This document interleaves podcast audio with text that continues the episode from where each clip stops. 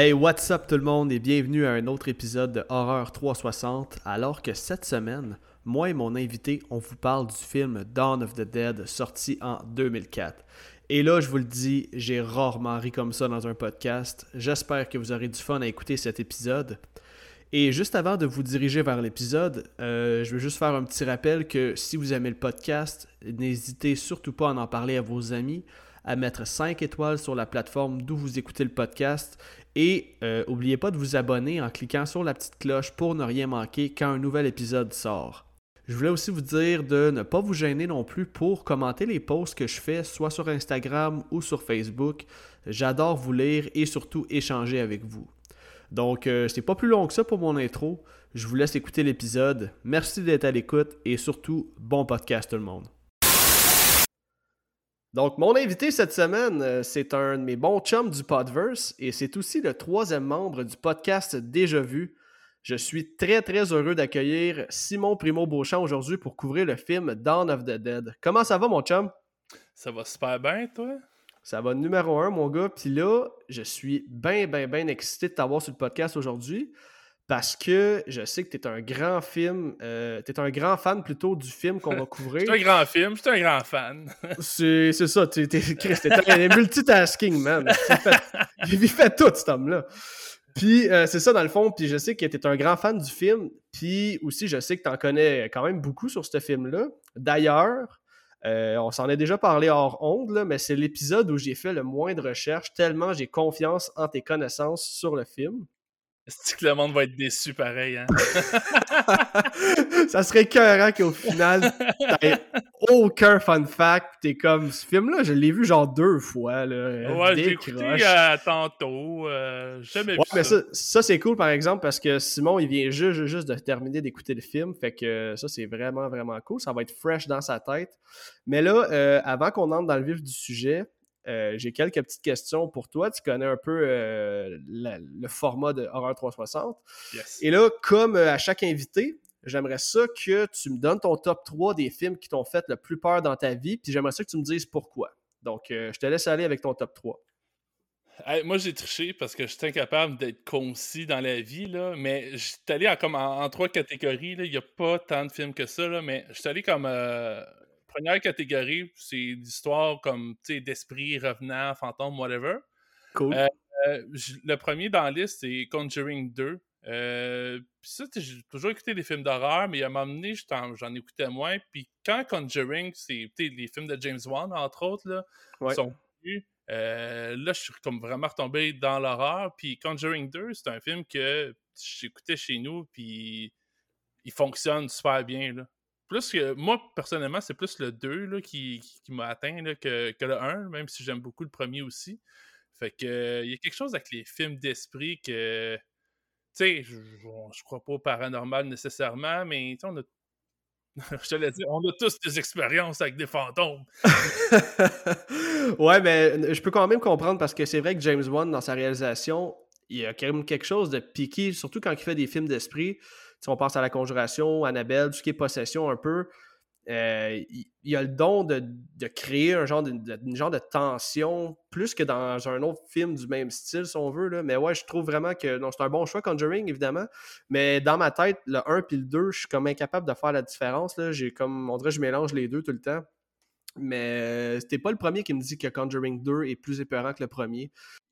Ben, moi, je pense que c'est entre autres à, cause de. Y a la fameuse scène là, avec la peinture de la nonne, puis tout. Puis c'est juste la, tension qui monte, puis c'est un peu. Tu sais, c'est de l'appréhension. Tu sais qu'elle va finir par popper, mais t'attends juste que, tu le fasse, là. Puis peut-être que Conjuring 2, il y avait plus une scène de même qui, qui, fonctionnait.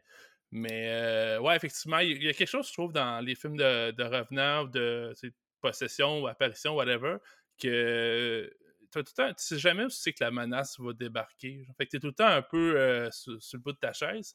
Fait que Conjuring 2, c'est pas mal dans le top de la catégorie. Sinon, j'avais euh, The Changeling. Ouais, tu m'en as parlé ça récemment. Ouais, c'est quoi l'histoire de ça? Euh, ça, c'est quand même genre un vieux film. Là. Je pense que c'est comme début 80. Je me souviens pas de la date exacte. c'est une histoire typique là, de, de, genre de maison hantée, si tu veux. Puis dans le fond, c'est que y a un père de famille qui, qui vient de perdre sa femme, son enfant. Puis il se retrouve dans une nouvelle, une espèce de vieux manoir. Puis, ben, évidemment, il y, a, des trucs de, fantômes qui arrivent. Puis il va découvrir toute l'histoire qu'il y a un peu avec le, lieu qu'il habite maintenant. Là. Fait qu'il y a comme une histoire, je pourrais dire, mettons, une intrigue d'espèce de découvrir qu'est-ce qui s'est passé dans cette maison-là.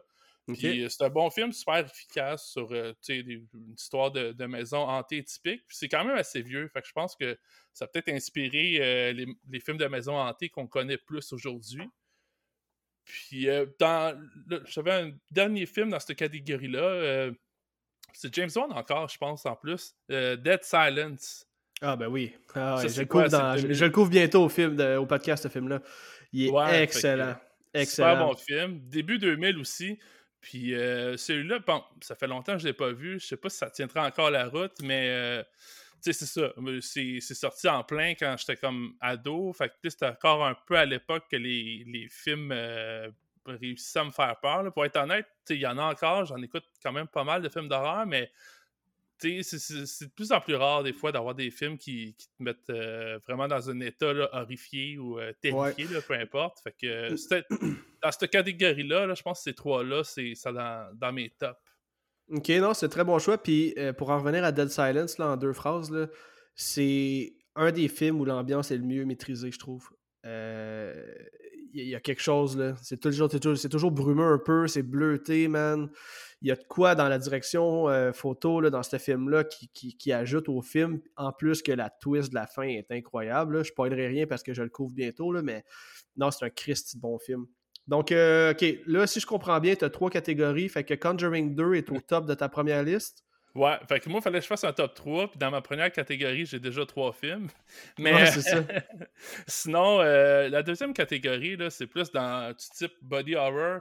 Euh, évidemment, en tête de liste, pour moi, c'est The Thing. Si j'aurais eu à choisir juste un film, je serais allé avec The Thing.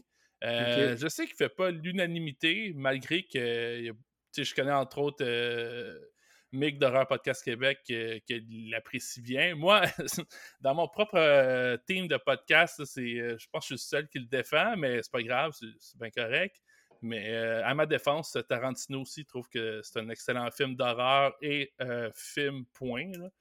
Fait que euh, moi, c'est ça. Je, l'ai peut-être vu comme avant, tu sais, au début d'Internet, que je trouve qu'à ce temps, on est dans une espèce d'époque on est spoilé par tout. Là, puis souvent, tu as énormément d'attentes pour écouter un film. Puis quand tu l'écoutes pour la première fois, là, sans t'être fait spoiler par mille et une listes de films les plus horrifiques au monde, whatever, euh, The Thing, c'était super efficace. Moi, je, connaissais un peu, mais je savais pas trop dans quoi je m'embarquais. Puis, écoute, c'est body horror euh, à l'état pur là, pour ce film-là. Puis, je sais pas, il y a un côté comme parano avec ce qui se passe entre les personnages, mais à chaque fois que l'espèce de créature apparaît, c'est tout le temps. Euh, tu sais, elle se transforme dans des affaires.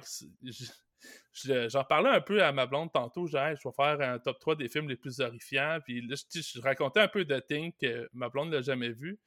Sais, je racontais des scènes que, comme il y a des métamorphoses ou whatever, puis j'étais comme, hey, je veux pas le, spoiler, si tu l'avais pas encore vu, allez le voir, là, mais tu racontes des scènes, puis j'étais comme, c'est tellement, tu sais, ça sonne dégueulasse, c'est dégueulasse aussi, le regarder à l'écran.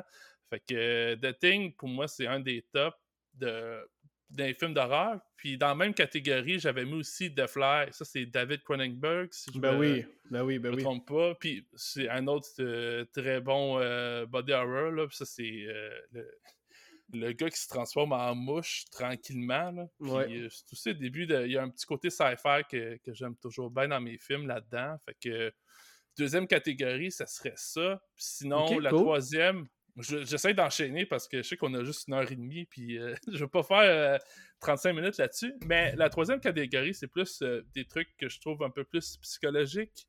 Là, j'avais mis The Witch. c'est ça, c'est Eggberg qui le. Robert Egger, ouais. Ça, c'est quelle année? C'est comme 2000, 2015-2020, je pense? ouais, continue de parler, je vais faire ma recherche. Fait que euh, c'est ça, moi je trouve que c'est un film super efficace, c'est slow. Euh, il n'y a pas de grosse. Ah, tu sais, ça s'appelle The Witch. le, film, c'est pas euh, une heure et demie d'une sorcière dégueulasse qui essaie de, corrompre whatever, là, de, pour être un petit peu plus, comment je dis, stéréotypé. moi, je trouve que c'est un peu un slow burn, mais ça embarque direct dans ta tête, puis ça, ça il y a des, quand même des images assez, assez marquantes là-dedans. Puis, comme pour rester dans le thème psychologique, puis ça, ce serait en fait mon, mon choix, là, mais Jacob... C'est 2015, by the way. 2015, ok, ouais. participé. Puis, ben, c'est ça, l'échelle de Jacob, ça, ce serait l'autre plus psychologique. Puis, ça, pour vous donner une idée, là, c'est le film qui a inspiré Silent Hill. Pas le, pas le film en tant que tel, mais vraiment la série. Là. Puis, c'est une espèce de vétéran du Vietnam qui est rendu je pense que c'est un facteur là, dans, dans, le New York euh, des années, euh, je pense que c'est 70-80. Tu sais, le vieux New York qui a de l'air crasse. Là. Mm-hmm. Puis ça se passe beaucoup dans la tête du gars, puis à un moment donné, tu, tu sens qu'il est en train de devenir fou, mais tu deviens un peu fou aussi en même temps avec lui.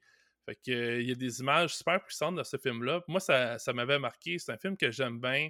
Il y, a, une seconde couche au film, là. Faut que tu faut l'écouter pour comprendre, là, mais euh, ouais, c'est ça. Il y a des images euh, perturbantes. On s'entend, c'est pas Cannibal Holocaust, mais quand même, ça m'a marqué. Fait que c'est pas mal ça, les, euh, mes, choix. J'allais dire mes trois choix, c'est pas vrai, mais non, ben t'en as une coupe, mais dans le fond, là, je garde Conjuring 2, The Thing et The Witch, que je vais mettre ça euh, dans ma banque de films euh, pour les auditeurs à la fin de la saison du podcast. Donc, euh, c'est trois films qui n'avaient pas été nommés encore. Donc, nice, félicitations pour ça. Merci, merci. Non, mais tu sais, c'est pas rien. ok, cool, man. J'aime toujours ça, savoir ces, ces films-là quand je reçois du monde. Et là, en fait, c'est ça. J'ai déjà reçu tes deux collègues, Joël et Capot, dans un épisode précédent lorsqu'on a couvert euh, Incident in a Ghostland. Donc, euh, je ne demanderai pas la genèse du podcast que tu fais partie et qui est déjà vu. Par contre, euh, moi, je sais que tu es arrivé, tu es comme un peu, un peu comme moi, là, ça fait pas tant longtemps que tu es dans la game du podcast, ça fait quelques mois, on parle de six mois à peu près. Puis, en fait, c'est ça, j'aimerais ça que tu expliques aux auditeurs qui te connaîtraient un peu moins comment tu en es arrivé à joindre l'équipe de Déjà Vu. Ben, dans le fond, je pense que c'est comme la genèse de toute notre gang de podverse. Ça part tout de HPQ, là, mais. Ouais. Euh, j'écoutais d'autres podcasts de films, d'autres podcasts de cinéma. J'aimais beaucoup plus. Tu sais, je suis un fan d'horreur, ça c'est sûr, mais fan de, fan de cinéma overall, pareil, là. Fait que. Mais HPQ, c'était le premier podcast québécois que je suivais vraiment. Puis je pense que j'ai commencé à les suivre dans leur début. Ça faisait pas trop d'épisodes qu'ils faisaient. Puis euh, j'aimais ça, ça faisait le changement. J'étais habitué d'écouter plus de podcasts américains. Là. Fait que là, j'avais quelque chose de québécois, puis je, les suivais. Euh, puis là, ça m'a amené tranquillement. J'ai découvert aussi Terreur sur le pod, qui, fait partie de notre, podverse. Puis les gars de Déjà Vu, je pense que c'est parce qu'ils avaient fait l'épisode euh, avec les gars de Podcast Québec. Fait que c'est comme ça que je suis tombé sur leur podcast. OK. Puis, euh, ben, j'avais bien aimé l'épisode qu'ils avaient fait avec eux. Puis après ça, je suis allé voir un peu plus euh, les, autres épisodes qu'il y avait déjà. Je pense que le premier épisode officiel, juste de déjà vu que j'écoutais, c'était euh, Conan the Barbarian. Fait que, on voit un petit peu déjà mes préférences. Mais non, j'avais aimé ça. J'ai continué à écouter leur épisode. J'ai pas mal tout écouté jusqu'à maintenant, aujourd'hui. Mais j'avais quand même aussi dans l'idée, en même temps que je découvrais ça, moi, j'étais un fan de cinéma comme toi depuis toujours, puis ça me tentait de me lancer aussi dans le podcast. au début, j'avais plus l'idée d'un projet solo. Puis ben, je pense qu'on avait à peu près le même cheminement, mais c'est quelque chose de semblable. Moi aussi, je voulais être plus dans l'horreur, je veux pas, là, quand, quand, je commençais à checker ben, quel film j'aimerais voir. OK. Parler.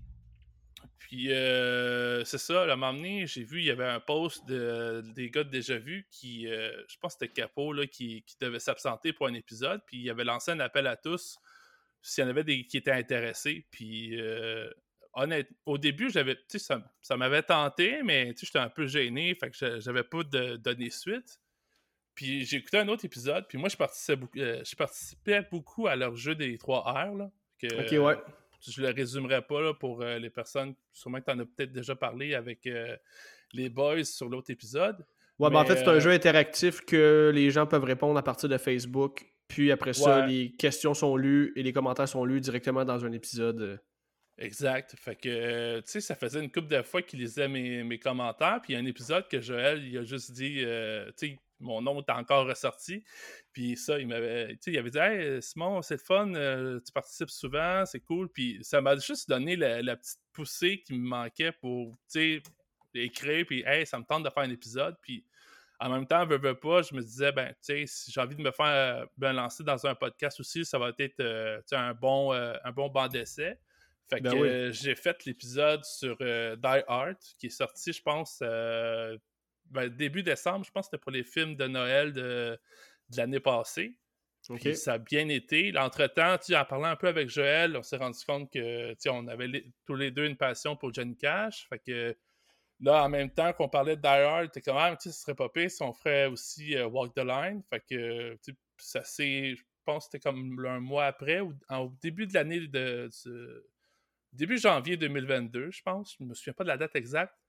Fait que c'était le deuxième épisode que j'ai fait avec eux, c'est Walk the Line, puis euh, ça a bien été aussi. Puis là, entre-temps, j'avais commencé à poser des questions euh, un peu techniques là, sur euh, comment ils procédaient pour enregistrer, puis faire le montage, puis tout ça.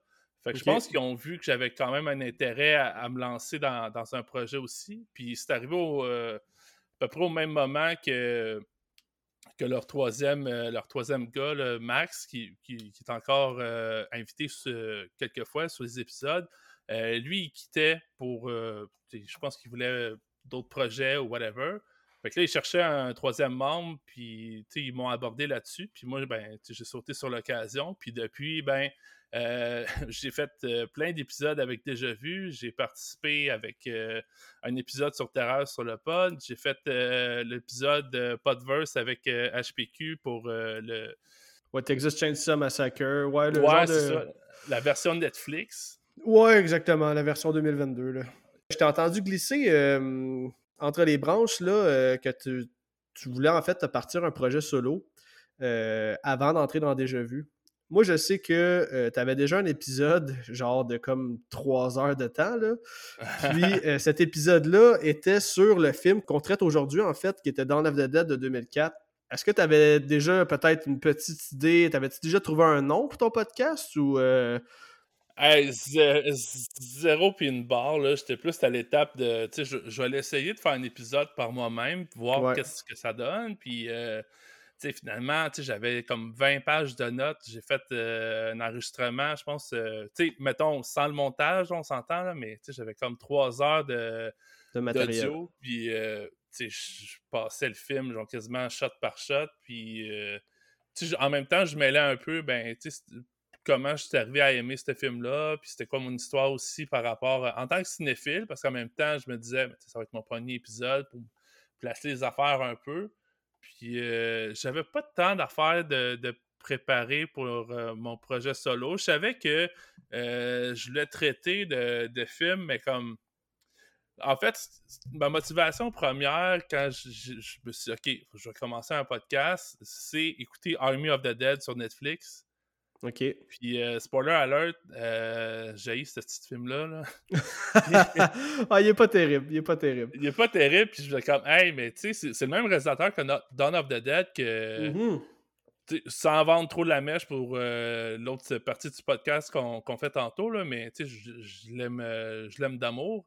Je voulais comme je voulais faire, ben, je vais faire Dawn of the Dead. Après ça, je vais faire un autre épisode. Je vais m'attaquer plus le film original de Romero que que j'aimais bien aussi. Puis après ça, je voulais enchaîner sur euh, Army of the Dead, puis voir comme. L'idée que j'avais de mon, mon projet solo, c'était un peu ça, de prendre, mettons, au lieu de faire comme, ah, ok, là j'ai une thématique zombie ou là j'ai une thématique euh, whatever, je voulais comme, ben, tu regrouper, mettons, des films soit par. Euh, là, c'était plus le thème des zombies, mais tu sais, c'est tout comme Dawn of the Dead, partir de Romero, le remake, qu'est-ce qu'il a fait de différent, qu'est-ce que l'original avait de mieux ou pas, puis voir comment il évolue. Puis, ben, en même temps, quand j'ai commencé plus à, brainstormer là-dessus, c'est là aussi que je me suis rendu compte, ben, tu sais, je, voulais partir avec des films d'horreur, mais à un moment donné, j'étais comme, ben, tu sais, ça me tenterait, mettons, d'explorer des, du sci-fi ou de mélanger d'autres affaires que juste avec un genre. Fait puis c'est ça. Moi, par contre, je vais plus me garder comme à peu près peut-être tout le temps en moyenne trois films pour un peu plus centraliser là, sur une thématique précise. Fait que ben, le, premier, le premier épisode, ça aurait été Dawn of the Dead. J'aurais abordé les zombies, puis comment c'est parti de Romero, puis ça finit avec le film Netflix qu'on a eu, euh, c'est 2021, je me trompe pas. Ouais, ouais, qui était, vraiment pas débile. Ok, puis euh, mettons pour conclure sur le sujet, est-ce que euh, un jour, peut-être dans un avenir futur, ça serait un projet que tu aimerais peut-être retravailler, un podcast solo? ben, pour l'instant, honnêtement, pas que je l'ai j'ai mis ça sur la glace, mais tu sais, je vraiment plus mon énergie sur, euh, sur déjà vu. Bah oui, bah oui, je comprends ça. Euh, ceux que ça l'intéresse, j'ai fait. Euh, là, techniquement, je vais l'enregistrer cette semaine, mais il risque de sortir avant, avant ton épisode. je fais un épisode solo sur Predator, le film de 87 avec Schwarzy, puis c'est un gros film avec des, gros bras, mais ça serait peut-être pour moi genre une espèce de qu'est-ce que ça aurait pu devenir? Mais entre-temps, j'ai gagné l'expérience aussi. ça, je pense que je, vais être meilleur que le premier épisode que j'aurais sorti, là, veux, veux pas. Fait que ça, ça peut peut-être donner un avant-goût de ce que ça serait. Pour l'instant, je, je restais avec, euh, avec mes boys de déjà vu. On a des. J'aime l'espèce de dynamique qu'on a de, faire des épisodes à trois. Puis, on n'a pas les mêmes takes nécessairement. Des fois, euh, il y a Joël, il y a Capot aussi dans, notre équipe. Des fois, je penche plus du bord de Joël sur certains, trucs. D'autres fois, je suis plus du bord de Capot. Puis j'aime la place que j'ai dans le sens que je suis jamais comme le gars dans le coin que tu sais à quoi, tu sais c'est quoi ça, ça take à chaque coup. Là. Fait que euh, j'aime ça. Je suis un, peu l'électron libre, mettons que je peux aller où est-ce que je veux. Puis sais, dans le fond, je suis tout le temps à mon appréciation générale, puis euh, j'ai pas une ligne directrice de. Tu sais, moi, je suis un gars qui aime ça, les, euh, juste les films d'action, puis euh, je veux rien voir d'autre, là. que... Non, non, je comprends ça. Moi, je suis un peu de même parce que, à part des films d'horreur, je regarde pas grand-chose. ok, cool, man. On va, on va conclure ça parce qu'on a un gros, gros, gros épisode devant nous. Je vais juste me déboucher une petite bière, si ça te dérange pas. Puis, euh, je vais passer à la fiche technique du film. Ensuite de ça, on va y aller avec nos appréciations générales, euh, sans, spoiler, évidemment. Donc, euh, ça va comme suit. Dawn of the Dead est un film d'horreur d'action américain de 2004, réalisé par Zack Snyder à ses débuts en tant que réalisateur quand même, et avec un scénario de James Gunn, qui aurait pu croire en 2004 que ces deux gars-là deviendraient des, des kings dans leur domaine, surtout que les deux se sont comme transférés dans le monde du super-héros. Savais-tu en plus, à la base, James Gunn il avait fait Scooby-Doo avant? Euh, Scooby-Doo 2, hein, ça se peut-tu? Ben, euh, un des Scooby-Doo, mais... Ouais, ouais, je pense que c'est Scooby-Doo 2, hein, puis euh, je sais que les fans étaient vraiment contre le fait que James Gunn participe à Dawn of the Dead parce qu'ils disaient... Ils trouvaient ça pas crédible vu qu'il était associé à Scooby-Doo. Ou quelque chose du genre, là. Il me semble que c'est ça que j'ai lu sur Internet, là. Euh, Je suis pas certain, mais ouais, j'ai entendu parler qu'il avait fait partie de Scooby-Doo. Donc, euh, c'est produit par Eric Newman. Et c'est aussi un remake du film d'horreur, évidemment, Dawn of the Dead de George Romeo, sorti en 1978. Euh, Ce film-là met en vedette Sarah Pauli, Ving Rhames, a.k.a. le style mâle alpha du film. Euh, il y a Jake Weber, Ty Burrell et Mickey Pfeiffer. On va aussi apercevoir Tom Savini et Ken Forey du film original qui vont euh, venir faire un petit caméo durant le film. Et comme on a mentionné, euh, c'était le premier long métrage de Zack Snyder, lui qui euh, était surtout réalisateur de publicité pour la télévision avant de commencer à faire des films. C'est sûr qu'il y a une de ses pubs dans le film? Ah ouais, non, je savais pas. Ben, tu le diras à quel. Ok, quand on fera le. Quand on en parlera un peu plus, là, on fera le, le tour du film, là, je te dirai où c'est calé. Ok, parfait. Euh, pour ce qui est du budget, Dawn of the Dead a été tourné avec un budget de 26 millions et a ramassé pas moins de 102,3 millions de dollars au box-office. Donc, pour un film de zombies en 2004, c'est plus qu'excellent. Ah, il avait fait quasiment son argent dans le premier week-end, ce film-là. Ça n'a pas de sens, hein?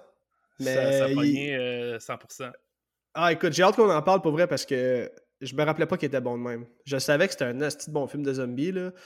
Mais il y a peut-être surclassé d'autres films de zombies que j'affectionnais beaucoup, beaucoup, beaucoup. Puis, en tout cas, on va reparler dans tantôt. Et euh, là, je m'adresse à vous, les auditeurs. Euh, comme à l'habitude, si c'est la première fois que tu écoutes le podcast, juste un petit rappel pour vous rappeler, avant qu'on donne nos appréciations générales, que Horror 360, c'est un spoiler podcast et qu'on s'apprête à raconter le film de A à Z. Donc, si tu n'as jamais vu le film, je t'invite à faire pause maintenant et à revenir tout de suite après pour venir écouter l'épisode. Donc, euh, toi, Simon, Dawn of the Dead de 2004, qu'est-ce que tu en as pensé?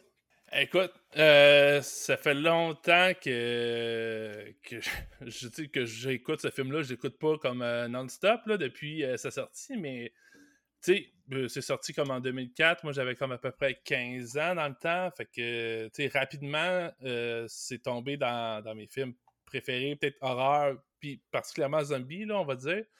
Puis moi, je l'ai vu avant 28 jours plus tard. Fait que, tu sais, je sais qu'il y a beaucoup de monde qui le comparent, puis les deux sont bons, là. Vous n'avez pas besoin d'être en guerre un contre l'autre. vous pouvez aimer les deux puis euh, juste les apprécier pour ce qu'ils sont. Mais ouais, euh, Dawn of the Dead, euh, c'est dans mes tops de, films de zombies, là, assurément. Un peu comme toi, à chaque fois que je les réécoute, je suis comme, hey, c'est aussi bon que la première fois que je l'ai écouté. Ouais. Ok, cool, man. C'est un bon petit take global, j'aime ça. Pour ma part, moi, Dawn of the Dead, je me rappelle, j'avais 13 ans quand c'est sorti, en 2004. J'étais allé voir ça au cinéma. Ben, moi aussi, en fait, j'ai vu ce film-là avant de voir même 28 jours. 28 euh, semaines n'était pas sorti encore, évidemment. Moi, de voir des zombies qui couraient, ça me fascinait. Écoute, on va en reparler, mais je, vais te dire vite fait, la scène d'ouverture est juste insane.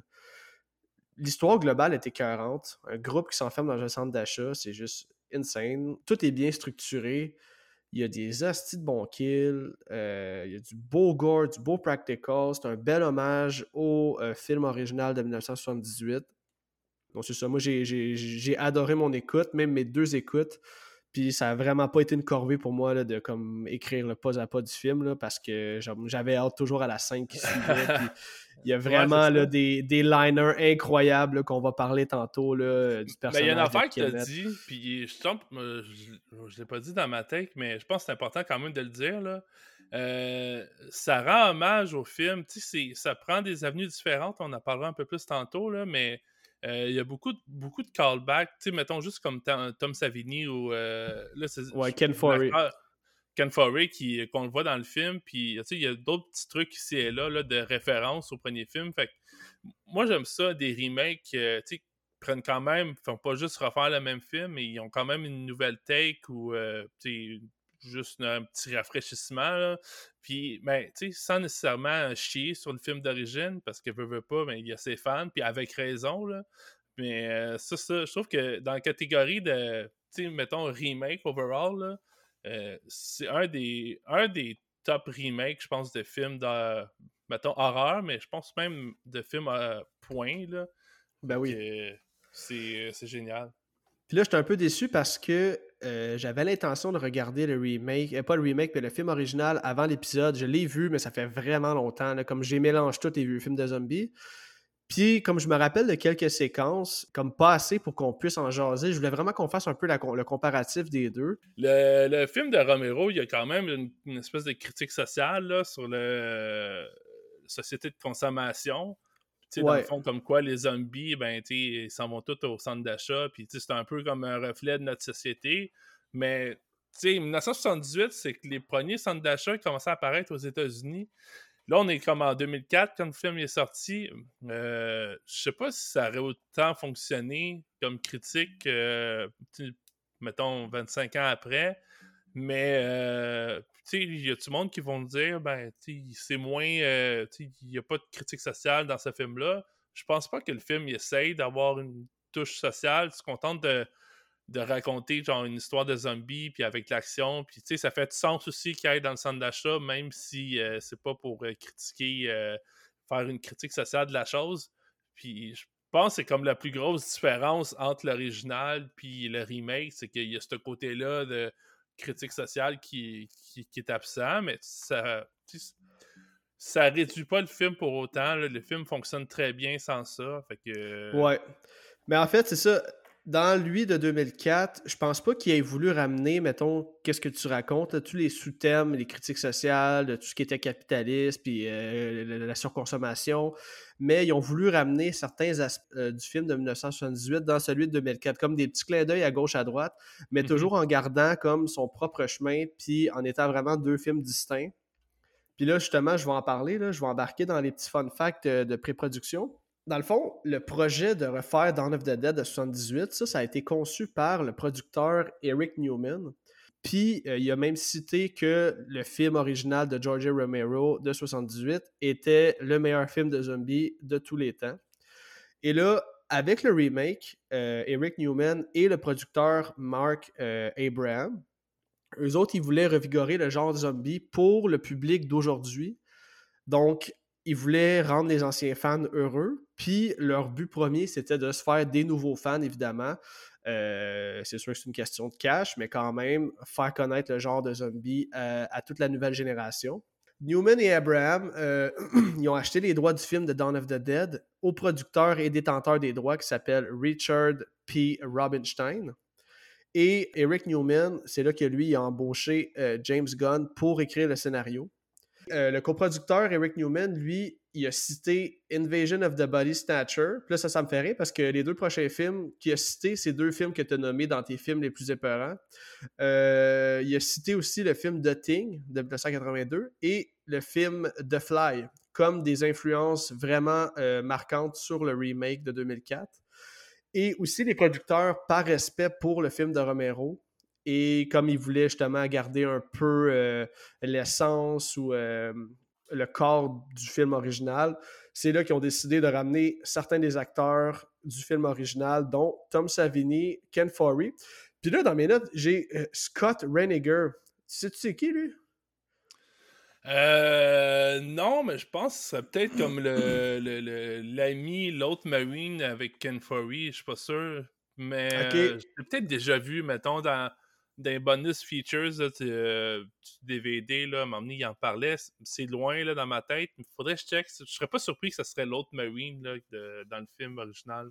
Ok, ok, ça se peut.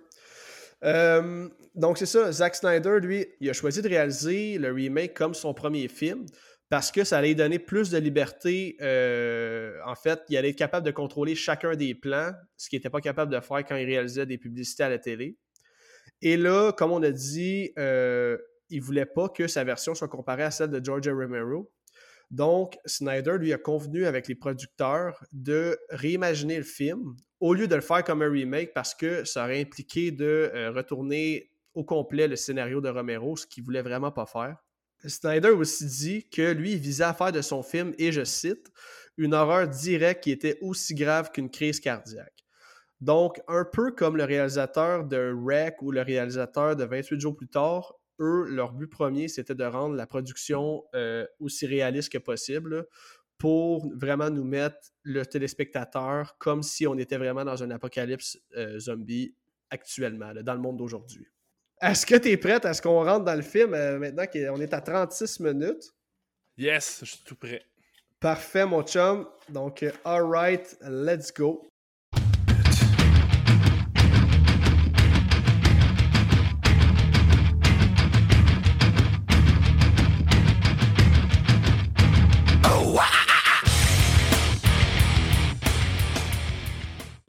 Le film commence, on voit euh, le personnage de Anna qui est dans l'hôpital et là euh, est en train de finir son, corps de travail, si on veut, et on entend déjà des premiers cas de morsure. Puis euh, on voit dans le fond un patient sur une civière passer, on peut apercevoir qu'il y a une morsure dans le cou. Et là, ça, ça me fait rire en crise, mais Anna va sortir dehors et là, il y a un gars bien relax dans son ambulance qui est en train de fumer sa smoke. C'est-tu moi, on verra pas ça en 2022, un gars qui fume une smoke dans l'ambulance? ouais, ils sont gênés. en tout cas, ça m'a bien fait rire. Ouais, mais ça, c'est. Tu sais que dès le début, là, qu'il y a quelque chose qui se passe parce que. Le film commence avec une espèce de shot de. Ils sont en train de regarder un X-ray, puis le gars est comme, hey, euh, pourquoi il est rendu. Je me souviens pas, parce qu'il est rendu dans. Je pense, en- comme dans. En urgence ou, une salle qui est comme. Il est vraiment dans un état critique, puis le gars, il s'est juste fait mordre par la main. Pourquoi tu me montres un scan de sa tête quand il s'est fait mordre? Mais, tu sais, ça, c'est comme minute 1, là, tu sais qu'il y a quelque chose qui se passe. Puis, ouais. tu sais, d'ailleurs aussi, la façon que c'est filmé, l'ambulancier que tu parles, là, tu sais, on dirait quasiment que c'est un zombie qui va sortir de là, mais ouais. non. Fait que, moi, c'est ça, super efficace. Ça fait même pas comme. T'as même pas fini la première scène, puis sais que ça, ça, va y aller au toast, là. Ah ouais, ça va brasser dans le crissement pas long, là. Donc là, c'est ça, Anna, euh, elle retourne chez elle. Et là, elle va rencontrer la petite voisine qui est en train de faire du patin, qui dit qu'elle est donc bien bonne, puis blablabla. La petite fatigante. ouais, c'est ça. Hey, tosse-toi de la rue! là, euh, Anna, elle a une date night avec son chum. Euh, là, ils, ont, ils, passent une belle soirée, ils chillent ensemble. Hey, tu m'as dit de te le dire, là, quand ça va l'être, c'est pendant cette bout-là. Quand ils sont dans la douche, tu vois la télé, il y a une annonce de Subaru. C'est euh, l'annonce, c'est une des pubs que Zack Snyder a réalisé avant de, faire ce film-là. Ah ouais, ok, j'ai même pas remarqué qu'il y avait une pub de Subaru. On dirait que j'ai juste entendu le, broadcasting euh, message, là, comme qui dit. Ouais, mais ça, ça dure comme, je pense, deux secondes. Là, mais... Ok, ok, ok. Ah, ben c'est bon à savoir, man. C'est ça qui est cool. Il y a tellement de fun facts dans des films. Là. Puis là, c'est rare, j'ai comme pas fait mes recherches. Fait que là, je suis comme, je suis comme tout énervé que tu m'annonces ça. Euh, donc là, c'est ça, date night avec son chum, ils chillent ensemble, ils prennent leur douche, c'est un beau petit couple. Et là, euh, le lendemain matin, 6h37, Louis se réveille avec la petite voisine. Ben, en tout cas, je pense que c'est la petite voisine. Oh ouais, c'est la, mère, la petite Viviane, la, petite Puffin. Ah ouais, ouais, ouais, Puffin, là, tu sais, dans le film, là, ça va tellement vite, fait que t'as pas le temps vraiment de réfléchir, mais moi, là, euh, la petite voisine, là, qui est comme chez nous à 6h30 dans le couloir, là, faire comme Hey, ça va? T'es-tu correct? Genre, Chris, qu'est-ce que tu fais là, tabarnak? T'as pas de parents, toi? Aïe, aïe. Ouais, ben en tout cas, effectivement, là, elle est debout dans le cadre de porte, puis là, euh, Louis va demander, comme tu viens de dire, es-tu correct? Là, il va se lever pour aller la voir. On aperçoit un beau plan bien gore, elle est pleine de sang, elle a la gueule à moitié défaite. Et euh, au moment où Louis s'approche d'elle, ça prend pas deux secondes qu'elle va te le bite dans le cou, et là, l'hostie de chaos commence. Et je l'avoue ouvertement aujourd'hui, c'est la meilleure scène d'ouverture ever pour un film d'horreur. Tout ce qui va suivre, là. Ben ouais, parce que c'est ça. on était moins habitués. C'est pas le premier film là, qui, a, des zombies qui courent, puis 28 jours plus tard euh, non plus. Là, il y a Return of the Living Dead des années 80, que les zombies couraient aussi. Mais euh, cette scène-là, tu sais, mettons, euh, c'est c'est l'actrice qui s'appelle Sarah. J'ai oublié déjà son nom. Moi, d'un nom, je suis pourri, là, je suis désolé, mais. Ben, le personnage, c'est Anna. Anna, ben ça, elle, elle va repousser la petite fille, mais tu sais, ça prend comme une seconde, elle saute sur ses pieds, puis elle repart à courir, puis ouais. ça, genre, comme, tu sais, début 2000, on n'était pas habitué de voir ça, là, surtout si vous n'avez pas vu 28 jours plus tard, fait que Chris, des zombies qui courent, euh, ça, ça fait peur, là. Ouais, ouais, man. Ça, c'est dangereux, puis pas à peu près, là. Là, dans le fond, c'est ça. Après que Louis se soit fait mordre, euh, Anna va comme tenter de penser ses blessures, là. Il va comme finir par mourir, et ça va prendre deux secondes et quart qu'il va se réveiller. Il va se mettre à courir après Anna. Là, c'est cool, parce que c'est comme un mélange de claustrophobie, cette scène-là, puis comme de panique intense parce que là, elle est pognée dans sa chambre. Après ça, elle s'enferme dans la salle de bain. Elle va se pousser par la fenêtre. Et là, ça, j'ai trouvé ça insane. Euh, elle va réussir à se pousser en char. Et là, Louis va sortir de la maison au même moment. Il va jumper sur le hood. Il va coller un coup de poing dans, dans, le windshield, dans le pare-brise, pour mes auditeurs euh, de France. Et euh, qu'est-ce qui est cool, c'est qu'au moment où Louis part à courir après Anna, à un moment donné, il fait juste comme laisser faire il y a comme un, homme qui, lui, est comme zéro conscient de ce qui se passe. Il t'arrête ah d'arroser son gazon, je sais pas trop. Puis Louis lâche Anna, puis ça prend pas deux secondes qu'il se met à, pogner la proie facile, puis il jump sur le bonhomme. Ben, tu sais ça, moi, ce film-là, quand je préparais le, fameux épisode solo qui, qui aura euh, sûrement jamais vu le jour, là, la scène d'ouverture de ce film-là, -là, c'est d'un best, là, mais... Euh, je sais pas si tu as remarqué, il y a des petits détails que le personnage fait. Quand tu prends le temps de plus analyser vraiment ce qui se passe, là, puis tu es moins un peu dans le, feu de l'action, tu sais, comme elle barrer la porte pour que la petite fille ne rentre pas, son chum l'attaque. Tu sais, la, scène qu'on a décrite, là, je sais même pas si ça dure deux minutes au total, back-à-back, Puis elle a quand même pris le temps, le réflexe de ramasser ses clés de char. Moi, honnêtement, je pense que je serais déjà mort dans. Je serais à terre, là, dans le, écrasé sur le tapis, en train de me vider de mon sang, puis me faire bouffer par la petite voisine, puis ma, ma blonde ou mon chum, moi. D'après moi, t'aurais été resté jamais dans, dans, la fenêtre de la salle de bain, toi. Clairement, hein, c'est ça. J'aurais la tête qui sort, les bras qui pendent, puis euh, je suis en train de me faire bouffer le cul par. Euh... Homer Simpson style. Ah, ça, c'est très puis, drôle. Euh, une autre affaire que t'as pas mentionné, puis moi, c'est dans mes bouts de drôle. C'est pas si drôle que ça, mais c'est juste euh, trop d'humour noir en moi. Là. Mais t'as le voisin qui est de l'autre bord de la rue avec son pistolet. Là. Oui, oui, euh, oui, oui. La, Anna est comme, hey, euh, elle est comme en panique. Elle est genre, hey, euh, qu'est-ce qui se passe? Aide-moi, fais quelque chose. Puis lui, il est comme, recule, il pointe son gun dessus. puis euh, t'as juste une ambulance qui arrive, Batman! ah ouais. ramasse le gars, là. Puis là, c'est ça que tu vois comme une shot du quartier que. Puis, hey, on, on, va le rappeler, là, il est 6h37, là, c'est l'anarchie. Il y a des, Ouais. euh, des explosions, il y a du feu partout, il y a tout le monde qui court dans la rue. La petite fille a eu le temps de se faire bouffer, puis tout. Je suis comme, Chris, il est 6h30, là. Quand elle est revenue la veille là, de, de son chiffre à l'hôpital, là, tout allait bien. là. La petite fille, elle faisait du, euh, du rollerblade dans la rue. Là, je je suis comme, Chris, que hein, le- si l'apocalypse zombie arrive, c'est que ça prend pas de temps que le, le monde vire en, en catastrophe. là? Non, man, surtout pas des zombies qui courent, là. On s'entend que ça se propage euh, en le temps de le dire, là. Ah ouais, ouais. Ah ben je suis content que tu aies mentionné l'ambulance. J'avoue que c'est quand même quelque chose qui est très touché, man, mais c'est comme il roule pas à 30, là. Il roule genre à 200, là. Il te le bump, là. Mais en même temps, le gars, il pointe un gun gratis sur Anna, là. C'est ouais. Ben, C'est peut-être les mêmes ambulanciers qu'on a vus au début, on ne sait pas. C'est ça, c'est ça. Il est après, ça a allumé un autre clope. Il a jamais vu le gars. Il est comme, Hey, j'ai pas dit quelque chose, moi. Hey, je vous avertis, les auditeurs, ça va être un épisode assez, assez comique. Euh, ok, donc, on va revenir un petit peu plus sérieux pour euh, quelques secondes.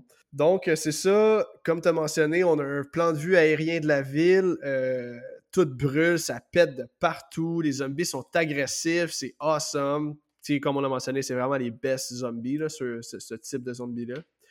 Et là, dans le fond, on suit Anna qui tente de s'enfuir. On s'aperçoit que les routes sont bloquées.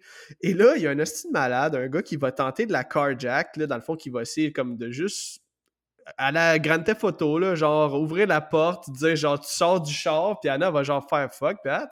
Puis elle va comme continuer, elle va peser sur euh, la- la- l'accélérateur finalement, puis elle va comme euh, foncer dans un garde-fou pour finalement terminer sa course dans un arbre euh, au bas d'une pente. Et là, on a un fondu au noir et on va avoir un title card qui va être écrit Dawn of the Dead. Et on a un beau montage sur un homme qui explique aux médias, qui, euh, en fait, comme quelqu'un du gouvernement au placé, là, qui est en train d'expliquer aux médias qu'il n'y a aucune idée de c'est quoi qui est en train de se passer présentement. Il répond aux questions puis il dit on le sait juste pas c'est quoi qui se passe. Ouais, c'est ça. Puis il en donnera pas, il en donnera pas des réponses dans le film. C'est, c'est, euh, je pense que c'est un peu ça le message aussi. Là. Si tu un virus, je sais pas. Si l'armée va-tu faire quelque chose, je sais pas. Le gars, là, il, il sait rien.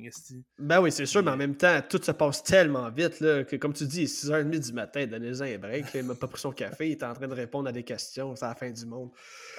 Et là, euh, mon Simon, je pensais à toi parce que là, on a la fameuse tune de Johnny Cash, When the Man Comes Around. J'aimerais ça que tu me dises un peu qu'est-ce que tu penses de cette scène-là, alors qu'on voit comme plusieurs plans chaotiques de guerre, de gens qui s'entretuent sur une tune euh, comme sur un air joyeuse. J'ai pas tant écouté les paroles, mais toi, je sais que tu es un fan de Johnny Cash. J'aimerais que tu me dises qu'est-ce que tu penses de cette scène-là. Euh, ben, le montage en tant que tel, juste pour parler du visuel en premier, euh, je trouve que ça fonctionne super bien. Euh, moi, j'ai pas besoin que tu me donnes toutes les réponses dans un film. Tu sais, si c'est un virus, si c'est pas un virus, whatever, mais tu donne-moi un minimum. là. au pire, dis qu'on le sait pas, puis je vais vivre avec, mais je trouve que euh, le générique du début là, avec la tune, puis tu sais, toutes les images qu'on te montre, il y en a que c'est des vraies images, là, je pense. en- Là, on riait tout à l'heure de l'ambulance, mais il y a vraiment des, une shot, c'est un- une espèce de. C'est une attaque bélier qu'on appelle, là, quand quelqu'un Ouais. prend un véhicule puis euh, massacre des gens innocents. Puis, ça, on n'en rira pas, c'est pas drôle, mais Non, non, non, non. c'est des vraies images, je pense, qui, qui étaient utilisées là-dedans. Puis il y a un mélange aussi avec, tu voix, le, mettons, sur, euh, je pense, à la Maison Blanche, puis tu gonnes là, pour comme chasser les zombies. Fait que tu vois qu'un peu partout la planète, ça arrive en même temps, puis que c'est vraiment la catastrophe, c'est l'apocalypse. Puis ben, ça marche avec la tune de John Cash qui joue, parce que la tune c'est When the Man Comes Around. Puis c'est un peu une tune prophétique là, de l'apocalypse, parce que John Cash, c'était quelqu'un de, super religieux, mais quand même tout le temps un petit côté dark là, dans ses affaires. Puis ça, je me trompe pas, c'est vraiment une de ses euh, compositions originales. Je pense que ça va être une de ses dernières. Là. Puis euh, je pense que The Man Comes Around, euh, je suis pas sûr, ça parle peut-être de Jesus, ou en tout cas, mais ça parle que. Je repense, ça peut pas être Jésus, là. mais sais, ça parle que quand le monde arrive à sa fin, là, puis tout, mettons, des, des trucs bibliques, puis je sais pas si la dernière séquence, je sais pas s'ils l'ont gardé dans. Je pense qu'ils l'ont gardé dans, le générique, là, je me souviens plus, mais dans vrai tune, il y a comme, tu sais, la, musique finit, puis il y a comme une, espèce de filtre qui donne une espèce de voix de radio là, à John Cash, puis euh, ses paroles, c'est I look and behold a pale horse, and his name that surrounded him was death, and hell follow with it. Fait que en, français, c'est comme. Euh, j'ai regardé puis j'ai aperçu il y a un homme sur un cheval blanc qui est arrivé puis euh, son nom c'était la mort puis euh, l'enfer le suivait fait que c'est assez, dark puis je trouve que ça fit 100% ben oui c'est une bonne métaphore qui, qui, représente la mort finalement et l'apocalypse et tout ce qui vient avec là. ok bon ben cool merci de, de m'avoir éclairci là-dessus. Donc euh, on revient sur Anna qui se réveille de son petit crash et euh, elle va tomber sur le policier interprété par euh, Ving Rains du nom de Kenneth. Et comme j'ai mentionné tantôt, ce gars-là, c'est un hostie. Euh, straight up badass. En tout cas, on va en parler plus tard, mais il sort des liners incroyables tout au long du film. Ben, direct là, en partant, moi je trouve la réplique est débile. Juste comme, il dit quelque chose. La fille est juste, ben, s'il vous plaît.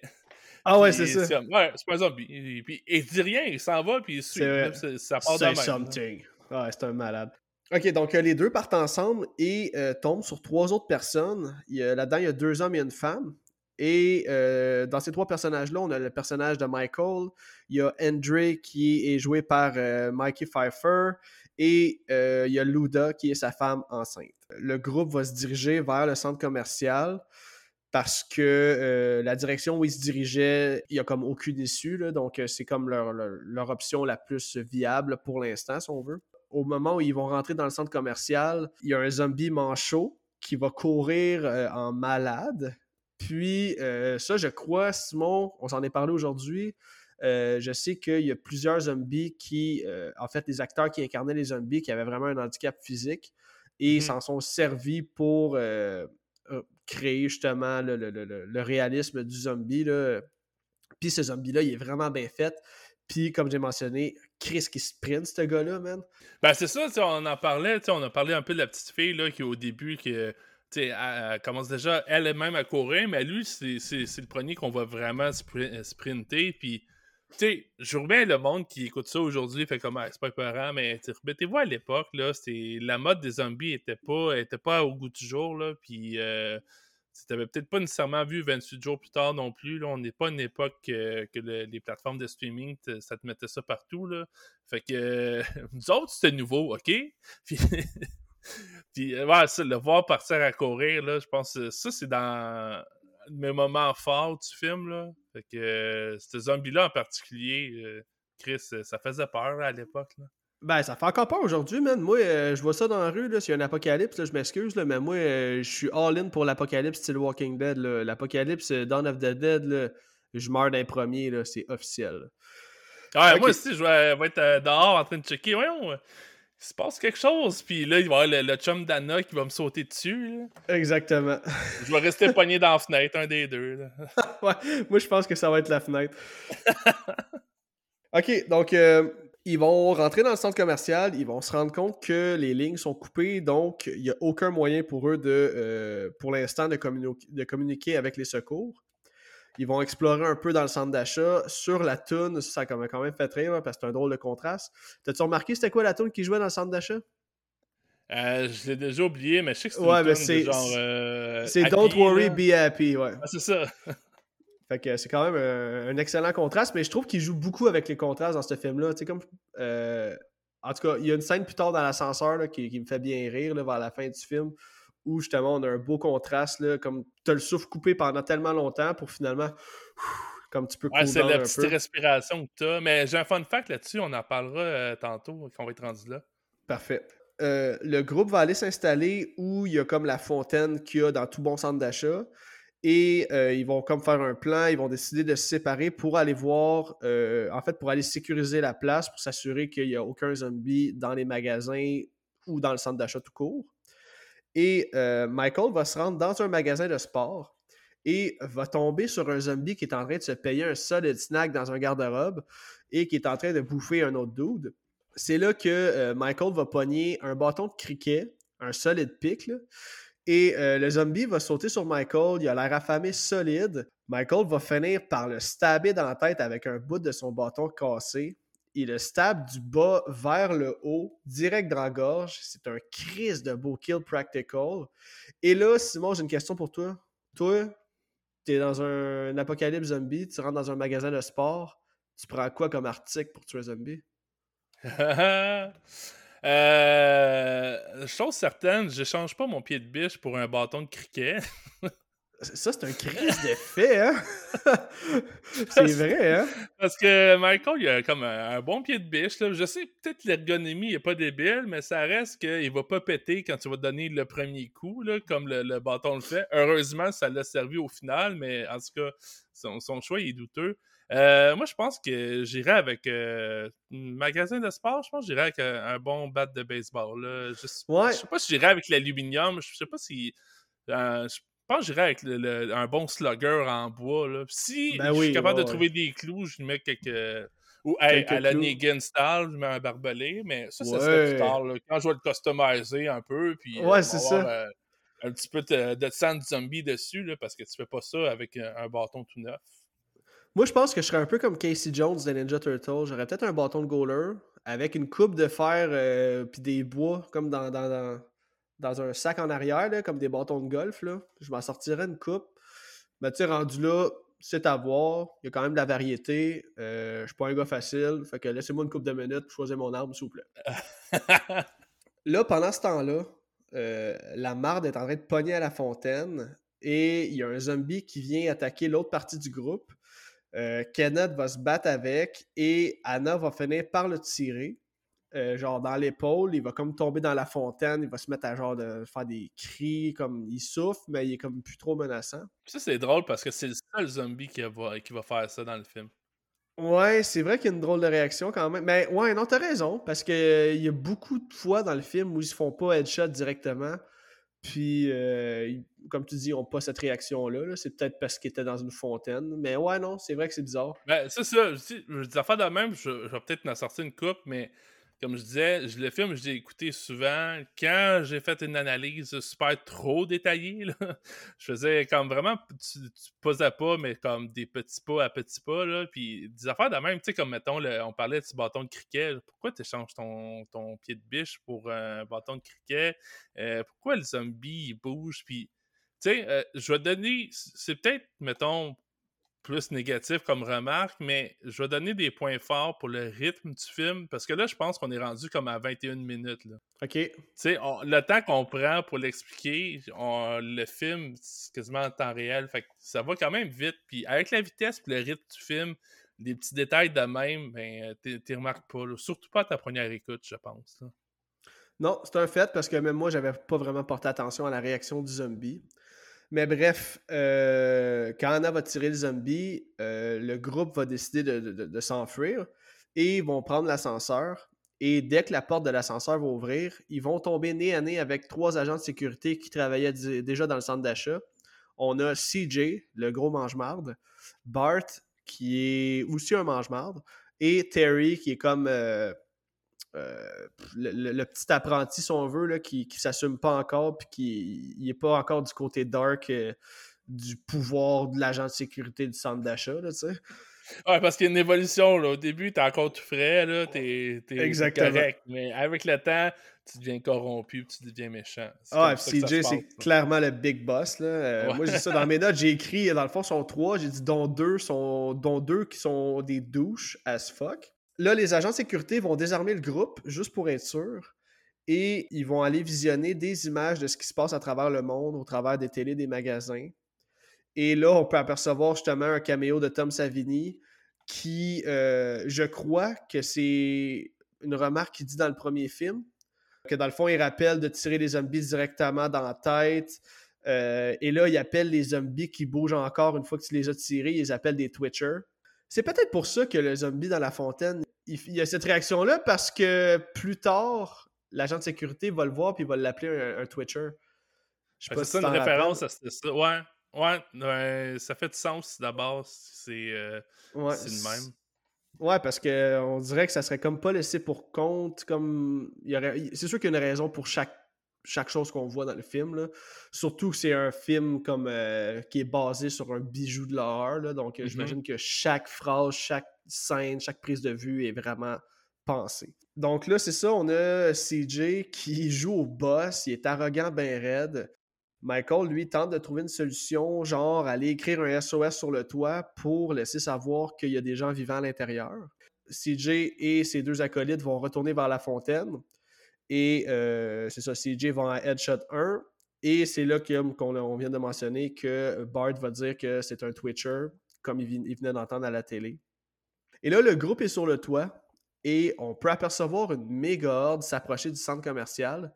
Et là, on va entendre le groupe se questionner à savoir pourquoi, du genre, est-ce que ça serait leur instinct, leur mémoire, est-ce qu'ils s'en viennent pour nous, dans le fond? Ça, c'est un de mes gros coups de cœur du film. On va entendre des coups de feu et euh, on fait la rencontre du personnage de Andy qui est situé sur un toit, sur une bâtisse en face du centre commercial qui se trouve être un magasin d'armes à feu.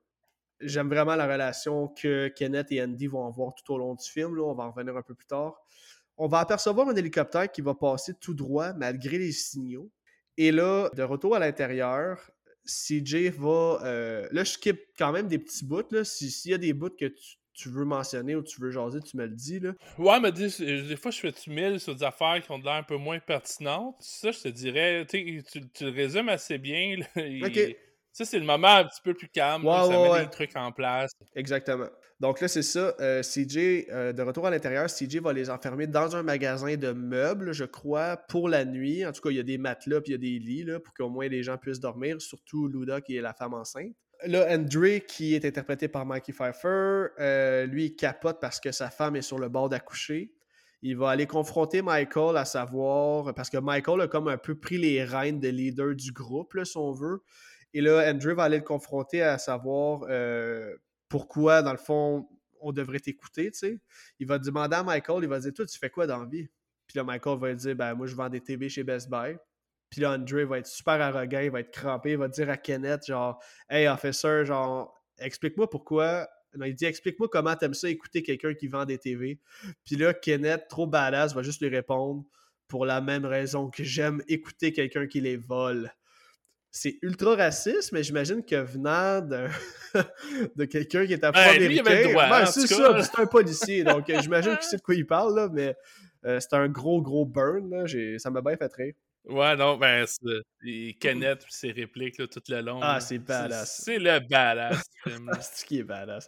Là, Kenneth, justement, euh, lui dit qu'il a l'intention de ne pas suivre personne, euh, qu'il veut juste aller retrouver son frère à Fort Pastor. Et ça, by the way, là, je sais pas si tu l'avais pris catché, mais euh, le, le, chemin, là, que, tu sais, quand les deux groupes se rencontrent au début, là, le, le Kenneth, puis Anna, puis les trois autres. Ouais euh, les trois autres reviennent du chemin vers Fort Pastor. Ah. Ils, disent que le chemin est bloqué par les zombies. Euh, on était huit, là, on est juste rendu trois. Ouais, ah, c'est vrai. Euh, tout le long, genre Fort Pastor, ça revient tout le temps dans le film. C'est vrai. Puis là, on a un autre caméo, alors qu'on va apercevoir à la télévision Ken Forey qui jouait dans le film original. Et là, il fait un prêtre, il fait un speech à la TV sur les raisons de pourquoi Dieu nous jugerait. Et il va finir avec une phrase culte qui vient du film original. Il va dire When there will be no more room in hell, the dead will walk the hurt. Donc, quand il n'y aura plus de place en enfer, les morts vont marcher sur la terre. Donc, ça, je sais que ça a été une phrase euh, qui, provient de l'original. Et euh, ensuite de ça, on se retrouve au lendemain matin. Euh, l'électricité revient dans le centre commercial comme à tous les matins à 8 heures. Et là, Terry, un des agents de sécurité, va prendre un trousseau de clés et va aller débarrer la grille au groupe enfermé dans le magasin parce que Anna a dit qu'elle aimerait ça avoir des vraies toilettes parce que c'est bien plate de tirer une piste dans une fausse toilette qu'on vend en magasin. Et euh, dans les caméras de sécurité, euh, Terry va apercevoir un camion arriver à fond de train avec des survivants à bord que, euh, dans le fond, ils veulent juste rentrer dans le centre d'achat. Le groupe, eux autres, sont d'accord de les laisser rentrer, à l'exception du gros mange-marde de CJ. Mais, ça, par exemple, là, je, je donnais un point là-dessus à CJ. c'est pas mal. Il y a, pas même, il y a quand même raison.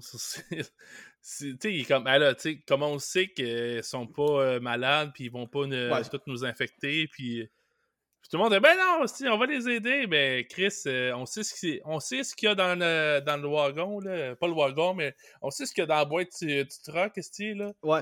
mais euh, il y avait quand même raison là-dessus, le CJ. Hein. Le pire, c'est que tu as tellement raison parce que probablement que je réagirais pareil comme CJ, puis comme genre jusqu'à ma mort, je me battrais pour dire fuck that, on laisse pas rentrer personne d'autre, on est bien ici, on est tout seul. Mais c'est juste parce que là, c'est comme l'accumulation de son personnage, on sait que c'est une dick là, depuis le début. Fait que, ouais, exact évidemment qu'il va toujours confronter tout le monde. Mais finalement, euh, on le sait, là, CJ va finir par être un bon Jack. Donc, euh, c'est ça. Là, pendant qu'il se pogne, euh, il y a un revirement de situation. Michael va. Parce qu'en fait, CJ et Bart ont les armes pointées sur le reste du groupe. Là, finalement, Michael va frapper Bart. Et Kenneth va désarmer CJ.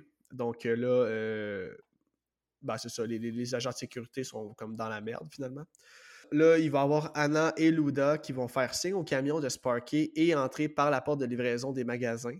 Et là, man, quand le truck il recule pour se parker euh, dans, dans, la place de livraison, là, c'est crise de Beauregard, là. On a comme 4-5 zombies qui se font bumper, man, mais comme pas à moitié, là. Un double impact, Genre, ils, se font bumper sa tête direct sur le camion pour finalement heurter le sol, man, à une vitesse éclair, là. C'est, wow, c'est du bon Moi, Je reculer comme trois fois cette scène-là. On ralentit frame par ah, frame. Ah, ouais, parce que comme dirait Joël, j'adore le gars! Un petit clin d'œil à notre ami Joël. Euh, c'est ça, donc finalement, le nouveau groupe finit par entrer dans le centre d'achat. Et euh, parmi eux se trouve, euh, c'est ma seule façon de la décrire, mais une grosse femme mal en point qui se ferait traîner dans une brouette. Il y a aussi une femme âgée, un autre douche qui s'appelle Steve, il y a un redneck qui s'appelle Tyler, un vieux qui s'appelle Glenn. Il y a aussi une jeune blonde. Euh, je me rappelle pas de son nom. Je pense que c'est Monica. Je suis pas sûr. je pense qu'elle n'est même pas nommée dans le film, tellement ce personnage-là.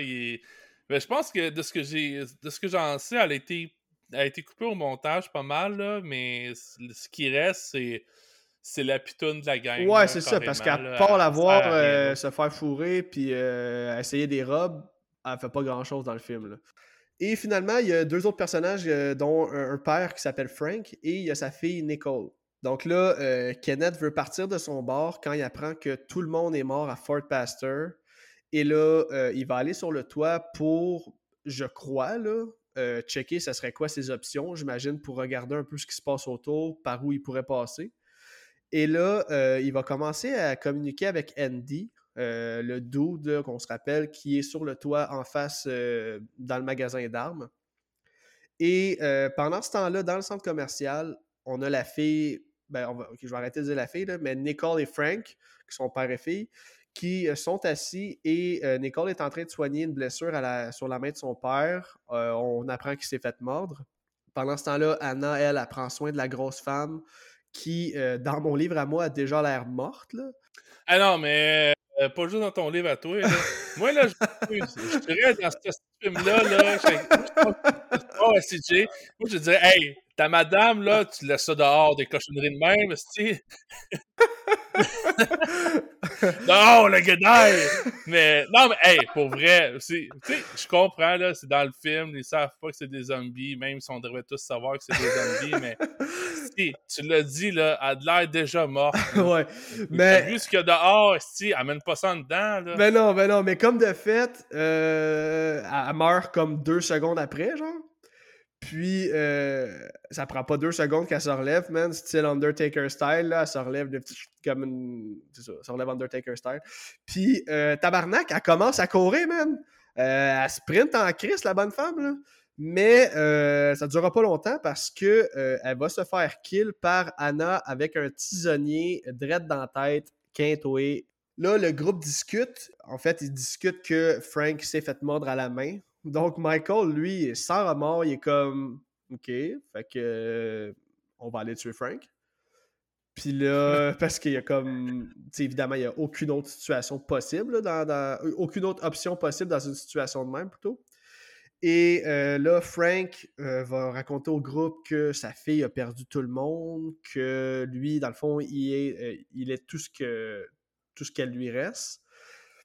Et là, Michael Pokerface. Un bon Jack pareil, là, parce que ben Frank, il, accepte son sort, puis il est comme, OK, ben, c'est ça, mon mourir. T'as Anna pendant ce temps-là, qui comme, tu sais, elle, elle, essaie d'empêcher Michael, qui fait quand même le choix logique, on, va se l'avouer, puis Anna est infirmière, elle devrait savoir un petit peu les, les règles de, containment puis ces trucs-là. Puis moi, il y a une affaire que je trouve drôle, puis j'imagine que tu t'en allais là, c'est que elle essaie de vraiment empêcher Michael de, de, tuer, d'exécuter euh, Frank, qui est quand même euh, un choix logique et euh, judicieux pour la survie de tous. Mais après ça, ils sont comme Frank puis, puis Anna sont un peu plus loin, ils sont comme Hey, je suis content que tu l'aies pas fait finalement. Là, t'entends comme le cri de zombie, puis évidemment, c'est Kenneth qui s'en est chargé de la salle job. Mais là, je suis content que tu l'aies pas fait. POW! mais Frank, il est mort pareil, là, au final. ça, ça, change absolument rien. T'as pas sauvé Frank dans l'histoire. Il s'est juste pas salé les mains parce qu'il y avait un plus gros mâle alpha que lui dans la place. Là. Ah ouais, that's it. Mais c'est vrai que Frank, il accepte son sort du genre Ouais, moi, comment ça va fait le tour pas mal, là? Euh, Ouais, je pense que c'est l'heure. Là. Ça fait chez pareil. Si tu te fais mort d'une main, man, t'es obligé de, de, de, de quitter, euh, de quitter la vie. Là. là. ça va nous amener à une autre scène qui est vraiment nice. On a Kenneth et Andy qui se font des jeux à distance, euh, chacun sur leur toit, respectivement. Euh, là, ils sont en train de jouer aux échecs. Et là, à un moment donné, il s'écœure. Fait que là, on voit juste Kenneth qui écrit sur un, un panneau comme We need a new game, on a besoin d'un nouveau jeu. Et là, va s'en suivre une scène qui est vraiment. Euh, ben, je sais pas comment dire ça, c'est pas un comic relief, là, mais comme, qui va comme nous cool down un peu, là, alors qu'on va avoir plusieurs plans de, chacun des personnages euh, du film qui sont en train de s'amuser chacun de leur bord. Sauf Kenneth, évidemment, qui lui, il pousse de la fonte parce que c'est un hostie de alpha. Lui, il a pas rien que ça à faire jouer au basketball euh, dans le lobby. Là. Lui, il a des plaintes à charger, puis il y a une série sur le bench press à faire. Fait que ça, ça m'a bien fait rire, évidemment. Ensuite de ça, on a euh, un autre plan de Kenneth et Andy qui vont jouer euh, à un autre jeu. Mais ce jeu-là, euh, en fait, c'est un jeu où ils doivent écrire le nom d'une célébrité sur un tableau et tuer le zombie dans la horde face au centre d'achat qui ressemble le plus à cette, personnalité célèbre-là. Et là, je me suis dit, Chris, que je jouerais puis Andy, on s'entend, c'est un solide sniper parce que là, à un moment donné, ils vont écrire comme Burt Reynolds sur un, panneau. Puis ils vont tirer un gars qui ressemble comme. C'est comme la version Wish de Burt Reynolds, si on veut. Là. Puis là, tout le monde va dire Chris, il ressemblait même pas tant, man. Mais euh, évidemment, c'était vraiment le personnage qui parlait. Donc, euh, ce jeu-là, en tout cas, en plein apocalypse, je peux pas te cacher que je jouerais peut-être une petite game ou deux. Pendant que euh, CJ et Bart sont enfermés dans leur cellule, ça avec c'est une autre scène que j'ai ri, mon gars. Il y a juste Glenn, euh, le vieux, qui vient leur raconter comment il a su qu'il était gay. je ris pas de la situation. Ah ouais, comme, la première fois que j'ai su que j'étais gay, euh, c'est quand on avait un homme de piscine à la maison. Les gars, ils comme, ah non, c'est correct, t'as pas besoin de me raconter. Ouais, fait que euh, il était vraiment beau, il avait des beaux yeux bleus, puis comme ah Jesus. Ah ouais. Les autres sont enfermés là, ils ont rien d'autre à faire. Pas le choix de l'écouter, man. Oh mon dieu que c'est drôle ça. Euh, ok. Euh, là on a un changement de plan. on a Andre qui est en train de prendre, prendre soin de sa blonde parce qu'il se prépare à l'accouchement. Et là, tu sais, on remarque tout au long du film que euh, clairement, Luda cache quelque chose. C'est ça que je me demandais, tu sais, est-ce qu'on la voit se faire mordre? On la voit pas se faire mordre. Euh, non, mais... Je...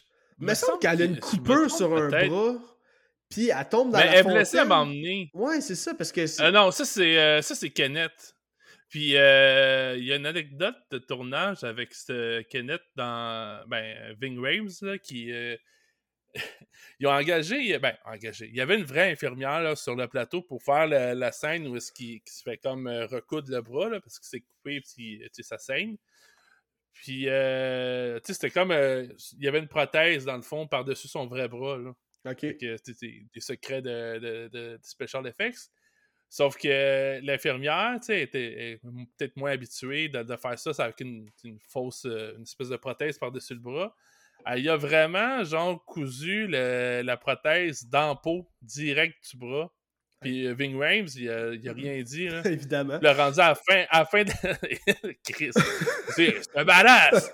Mais après qu'il ait fait l'artec, il est comme euh, non, c'est parce que tu m'as vraiment cousu le bras. Là. Puis euh, en tout cas, juste plugger que l'acteur Ving Rhames est aussi badass que, que son personnage. OK. Puis, euh, une petite anecdote, le fun là, de, de, de make-up artist. Ah, ben c'est que- cool, man. C'est cool que tu l'aies mentionné. Mais, ok, c'est ça. Fait que je suis pas fou, là. On voit pas Luda se faire mordre à aucun moment dans le film, là. Non, c'est ça. C'est vraiment que c'est Kenneth qui est blessé. euh, puis c'est quand même un peu bizarre, drôle de qu'ils ont mis ça parce que, tu sais, moi je pensais pas, peut-être que ça va venir éventuellement, qui est comme, tu sais, infecté ou quelque chose, mais non, ça pas de suite. Euh, Ok. C'est anecdotique, c'est c'est spécial, mais c'est ça. OK.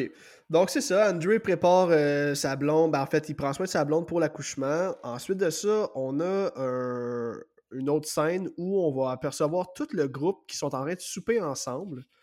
Et ils vont se poser des questions euh, pour apprendre à se connaître. Et là, ça, c'est fucking awkward. puis Ça va faire partie de mes points négatifs du film. J'en ai pas gros.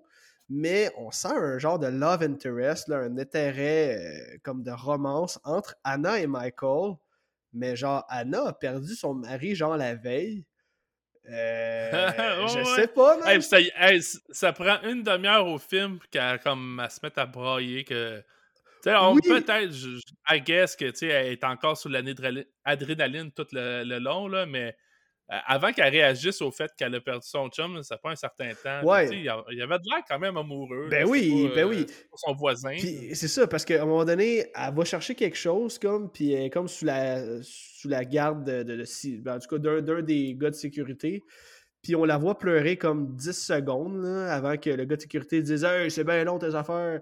Puis là, elle essuie ses larmes, puis elle arrête de brailler. Mais c'est comme le seul moment dramatique où euh, on la sent crasher. Puis c'est normal, là, Chris, elle vient de perdre son mari. euh, c'est l'apocalypse, man. euh, elle est dans un centre d'achat avec des inconnus. Chris, euh, moi, je reste pogné dans la fenêtre puis je braille ma vie, là, en train de me faire bouffer. Ouais, mais toi, toi, tu, toi, tu meurs, c'est pas si pire que ça, là. Mais elle est pognée là, elle est encore vivante et inconsciente, calice. Fait que... en tout cas, j'ai trouvé ça vraiment bizarre qu'il y ait comme un ouais, développement, une histoire d'amour un peu, puis même ça va se développer tout au long du film, mais comme... Genre, t'as perdu ton mari la veille. Puis là, euh, c'est ça, durant le souper, bam, bam de courant, euh, André est en train d'accoucher sa femme. Et là, comme on a mentionné, là, Luda est rendu infecté à l'os. Euh, ça va comme être entrecoupé, là, cette scène-là. là. On va avoir aussi un autre plan euh, ailleurs dans le centre d'achat. On va apercevoir euh, CJ, Bart et Michael qui vont se rendre au sous-sol pour trouver la génératrice afin de remettre le courant. Puis là, tabarnak, encore Kenneth qui surgit de nulle part puis qui sort des hosties de de malade. Michael va lui dire Ah, tu viens avec nous Puis là, il y a juste mon Kenneth qui répond Non, c'est vous qui venez avec moi. J'ai fait ça souvent. c'est tough. ok, là. Ah, on l'aime, le Kenneth, Ah oui, ben oui. badass. Puis là, euh, on en revient à la scène dans le parking souterrain. Euh, c'est là que je voulais en revenir à la vibe Left 4 Dead. On se créerait vraiment dans un level de Left 4 Dead, là, alors qu'on a quatre. Ouais, surtout, le... ouais, clairement. Là. Chacun a une arme différente. Puis comme, il me semble dans Left 4 Dead, il y a comme un noir, il y a comme un gars qui ressemble un peu à CJ. Il manquerait peut-être le vieux puis une fille, mettons. Là. Mais j'ai vraiment, vraiment eu une Euh. vibe de Left 4 Dead. Là. Ouais. Puis en plus, c'est là que. En fait, c'est ça. Avant qu'il y, ait un... y ait des zombies, ils vont tomber face à face avec un chien. Puis, je vais avoir une autre question pour toi par rapport au chien plus tard, parce que je trouve ça bizarre, ce chien-là. Puis là. Il y a un zombie-tron qui va sortir de nulle part, qui va aller mordre Bart dans le cou pour que finalement il se fasse bouffer par une horde.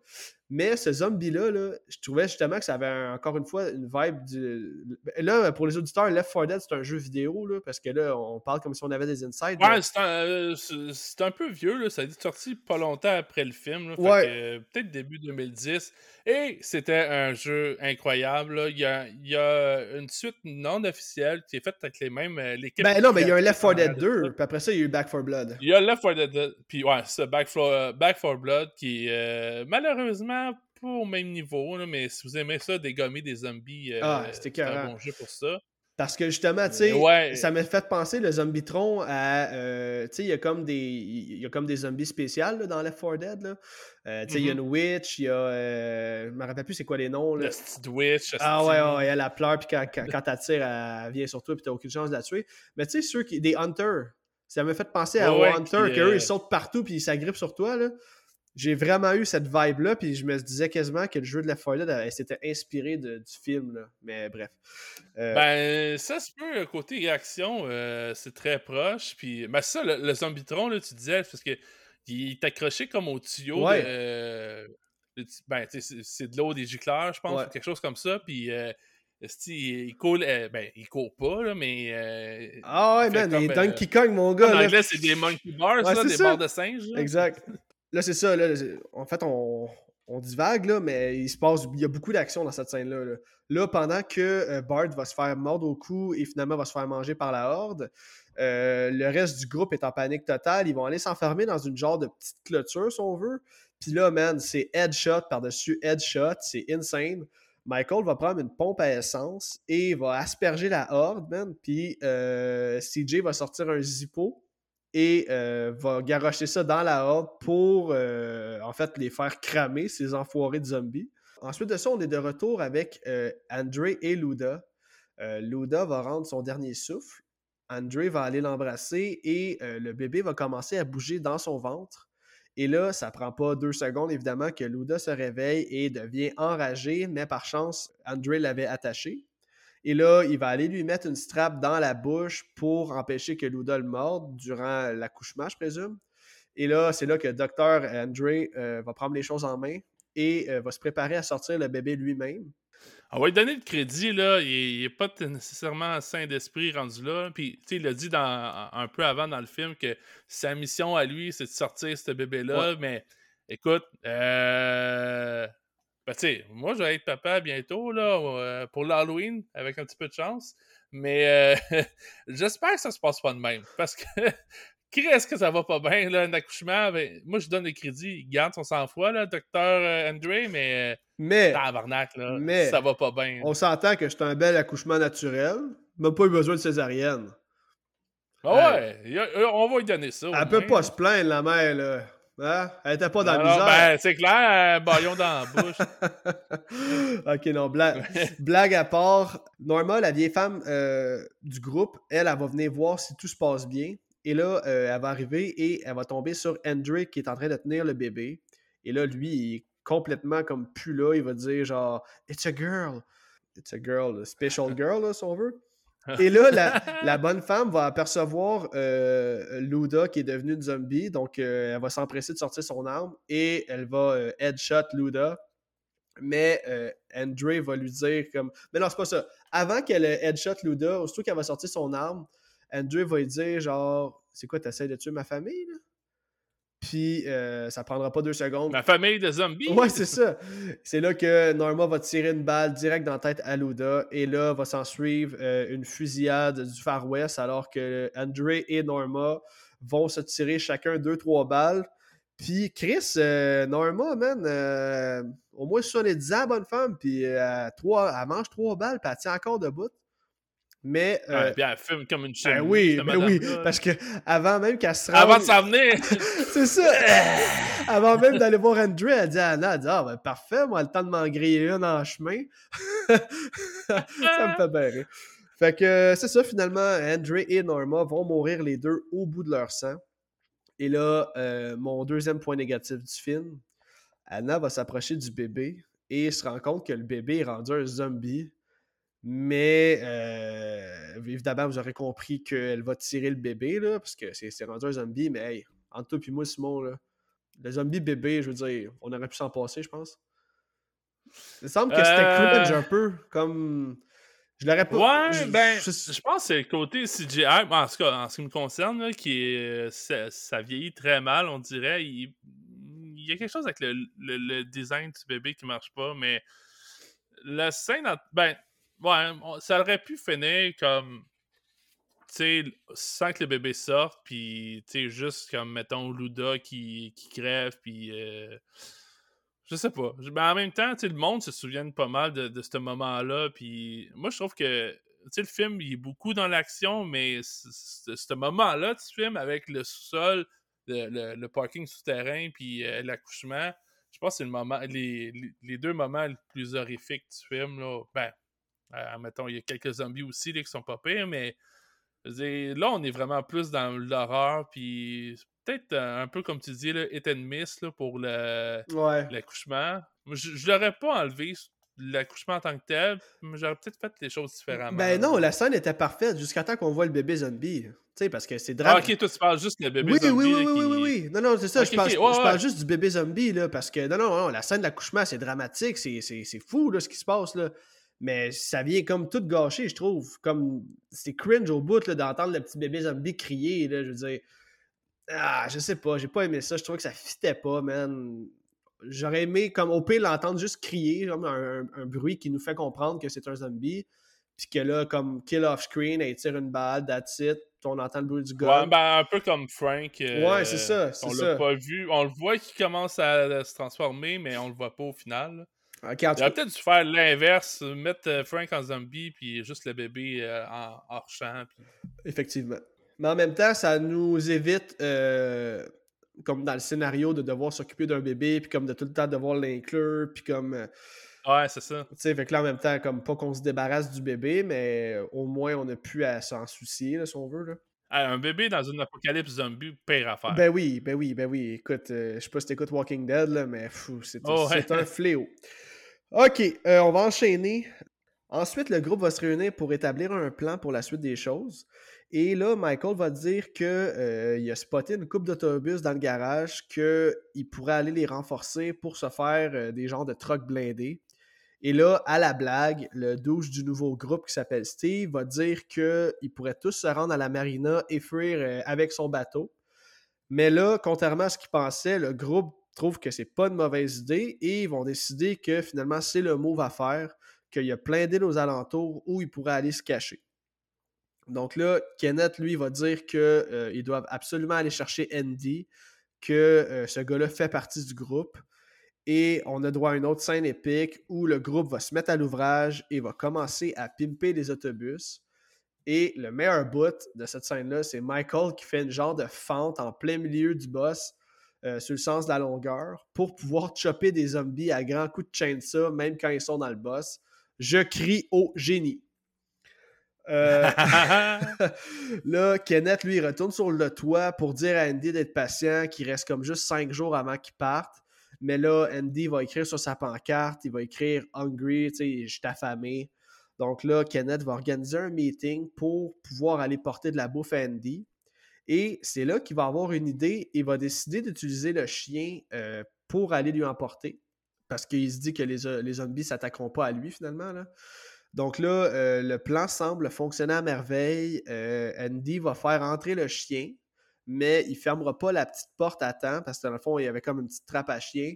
Mais il ne fermera pas à temps. Et là, il y a une gang de zombies qui vont entrer par la porte. On va entendre euh, Andy comme les tirer à travers le CB, si on veut. Et là, Michael va parler à Andy avec le CB, mais Andy va leur annoncer qu'il s'est fait mordre, malheureusement. Là, avant qu'on enchaîne, je veux savoir, Le chien qu'ils ont trouvé, là. Premièrement, il y a déjà un nom, il s'appelle Chip. Nicole est en amour bien raide, comme si c'était son chien depuis qu'elle est jeune. À un moment donné, elle, le perd dans le centre d'achat, puis là, elle dit euh, euh, genre Don't never leave me again, genre ever, ever. Puis. Mais c'est-tu son chien ou c'est un chien qu'ils ont trouvé random? Euh, c'est un chien random qui mystérieusement obéit au doigt et à l'œil. Ouais, c'est ça, man. Puis elle est. ben, ben, Nicole, je pense que c'est parce que. Hey, on peut-tu parler de Nicole deux secondes? Ben oui. Chris, elle fait-tu quelque chose de pertinent dans le film, elle, à part faire chier tout le monde? Zéro.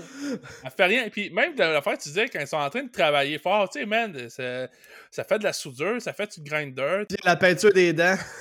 Ouais, ouais, c'est la peinture à canette sur le, boss ou la peinture dans le couloir, dans les montages. Comme, hey, euh, participe, là, m'amener. Euh, puis là, en plus, on, on s'en vient, on va en parler d'une autre affaire qu'elle fait, là, que pas trop, euh, pas trop wise, mais euh, son chien, je pense que c'est juste parce qu'elle a perdu tout le monde. Son père, euh, ils l'ont tué devant, ben pas devant ses yeux, mais presque.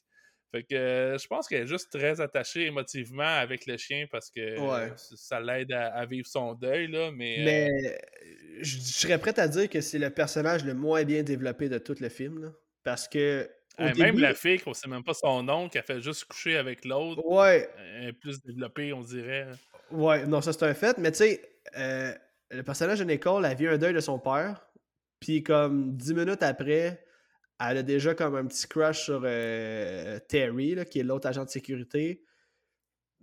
Puis eux autres, ils ont comme un genre de petit développement qui finalement aboutira jamais nulle part. Ben, tu sais, finalement, en tout cas, on va en parler à la fin, là, parce qu'ils se rendent assez loin dans l'histoire, malheureusement. Mais je sais pas, je trouve que son personnage est vraiment mal développé. Mais nous, on va reparler. Ah non, je, suis d'accord. On va reparler de Nicole parce que bientôt, on va faire un move assez dumb. Euh, en fait, Drette là. Parce que là, ensuite, euh, quand Andy va annoncer à Michael qu'il s'est fait mordre, euh, au même moment, on va entendre un truck partir. Et là, c'est Nicole qui a décidé de partir bien sneaky, aller chercher le chien parce qu'elle sent qu'il y a une situation de danger, puisque Andy est maintenant rendu un zombie. Là, c'est ça, Nicole, elle va finir par entrer et retrouver le chien. Et pendant ce temps-là, lui, Andy, est sur le toit. Et là, on l'aperçoit, il est penché, il est en train de faire des simagrées avec ses mains pour finalement euh, lever le tableau au-dessus de sa tête. Puis, on s'aperçoit qu'il était juste en train de barbouiller le tableau avec son sang. J'ai quand même trouvé que c'était vraiment nice comme clin d'œil, parce qu'on peut aussi comprendre que Andy a encore un peu sa tête, si on veut.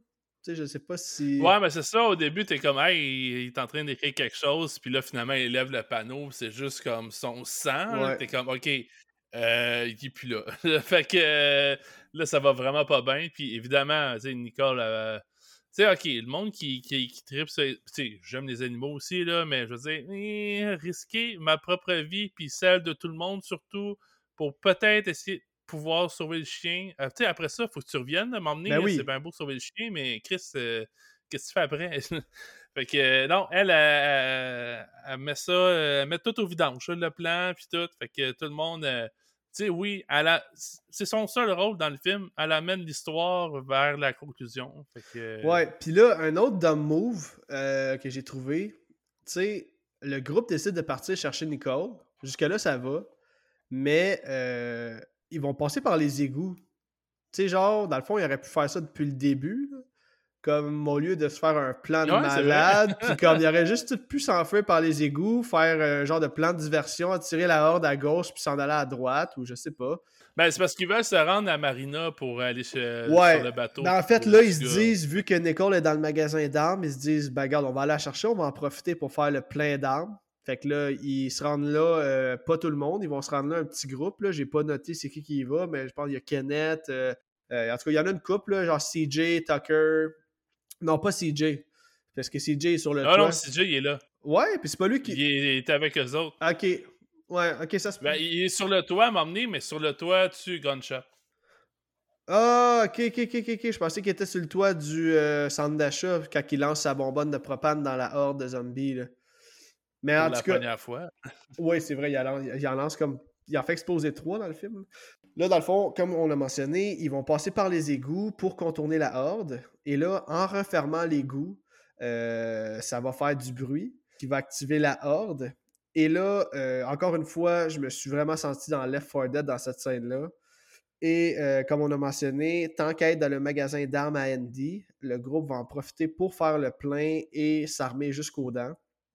Là, on va entendre Andy qui est en train de piocher dans une porte en métal. Euh, Kenneth va s'approcher et va nous offrir le plus beau headshot du film avec un tir de shotgun en pleine gueule, man, à genre 4 pieds de Andy. Euh, comme on dit dans le jargon, ça pardonne pas. Yes. puis il y a un running gag que je fais tout le temps là, dans. Moi, là, les notes d'appréciation d'un film, ça me prend une tête qui éclate. Ah oui. Euh, Dawn of the Dead, la tête qui éclate, ça gagne la palme d'or de la tête qui éclate. Oh, Puis euh, j'ai un petit fun fact là-dessus. Là. Euh, ça a l'air ça a l'air fait CGI, mais c'est tout practical effect, la tête d'Andy qui explose. Ben, je suis pas mal sûr que euh, tout, est, tout ce qui est explosion, kill, à part, mettons, comme les, les, les, le bébé zombie, je suis pas mal sûr que c'est tout du practical. Là.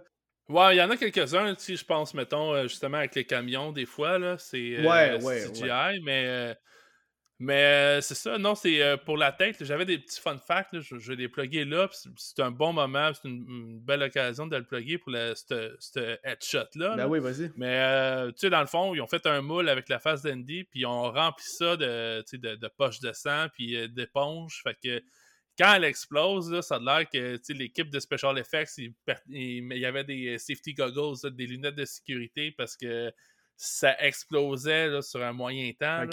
Fait que euh, ça, c'était. Ben, c'est génial. Moi, à un moment donné, je pensais que c'était vraiment CGI. Jusqu'à temps que je check un peu le making-of puis explique tout ça. Il y a une autre chose, on, a, on en a pas parlé, mais il y a des crises de bois shot dans ce film-là. Puis euh, ils ont inventé euh, c'est un petit système là, que d'habitude, tu as un petit cap là, sur la tête, ça saute, c'est une poche de sang. Eux autres, ils ont inventé un truc, puis crédit là, pour le, le gars des special effects dans le film dans le fond, c'est comme une petite prothèse tu mets par-dessus la tête des, figurants zombies ou whatever. Puis euh, en arrière, ça l'ouvre comme, euh, mettons, en deux, trois morceaux. Puis euh, il y, a, une petite plate, c'est quand même solide, c'est comme un peu en, métal, mais dans le fond, c'est comme un bout de cerveau, de, quoi ça a de l'air. Puis c'est attaché avec un câble, qui, il y a tout un mécanisme là-dessus. Puis dans le fond, les, les petites parties qui vont ouvrir en arrière de la tête quand il y a un headshot, euh, il rajoute un peu des poches de sang, puis euh, des effets comme gore, comme des, bouts de cervelle, puis euh, des cheveux, whatever. Fait que quand ils font la take, ils ont comme une, petite comment je pourrais appeler ça? Un mécanisme, là, il y a un petit bouton qui appuie, puis là, ça, active tout ce système-là. Puis souvent, euh, ben, il disait, il donnait dans les mains des figurants. Fait que, mettons, il faut qu'ils fassent comme s'ils recevaient la balle dans la tête. Ben, ils pouvaient appuyer eux-mêmes sur, euh, sur le piston, dans le fond, pour euh, faire déclencher le mécanisme. Fait que c'est pour ça qu'on a des si beaux headshots dans ce film-là. C'est tout le, petit truc de, la tête qui éclate, puis littéralement, là, ça, l'éclate en arrière de la tête. Ça, je trouve que pour des headshots de, de zombies, là, ce film-là, euh, je pense que c'est dans le top. Là. Il y a un headshot qui est décevant à la fin du film. Euh, CJ, il, arrive sur le top du boss. Il y a headshotter, mon gars, shotgun à un pied, man. Puis ça fait un mini trou en arrière de sa tête, là. J'étais comme, aïe, aïe, man, on aurait pu avoir de quoi là, qui pète. Là. Mais dans la même scène, il y a genre une explosion de malade mental. fait que peut-être qu'ils ont comme dit, ah, on va peut-être euh, couper un peu sur le budget sur ce kill-là, puis on va se concentrer sur la méga explosion.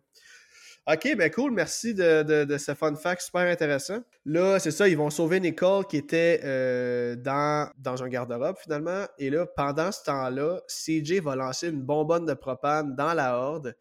Et là, Nicole, elle va dire comment qu'on va faire pour savoir quand que, genre, il va avoir la bonbonne, puis là, au même moment, man, boum! On entend l'explosion de malade mental pour faire diversion. Puis là, c'est ça, j'ai même écrit, je dis, que ça brasse, il se passe comme mille affaires en même temps. Euh, le groupe redescend par l'égout, mais Tucker manque une marche et se fracture probablement une jambe. Et là, ça, ça fait très film d'action. CJ va le prendre par le collet en le tirant de reculons et en mettant un gun dans chaque main de Tucker. Puis là, euh, pendant qu'il se fait tirer, en fait, par le collet, Tucker se met à tirer sur les zombies euh, comme un après l'autre, cowboy style, qui saute. Euh, les zombies sautent un après l'autre par la bouche d'égout et commencent à courir sur le groupe. C'est une hostie de belle shot, honnêtement. Mais Tucker va euh, finalement se faire rattraper et CJ va l'achever en bon jack avant que Tucker ne serve de festin aux zombies.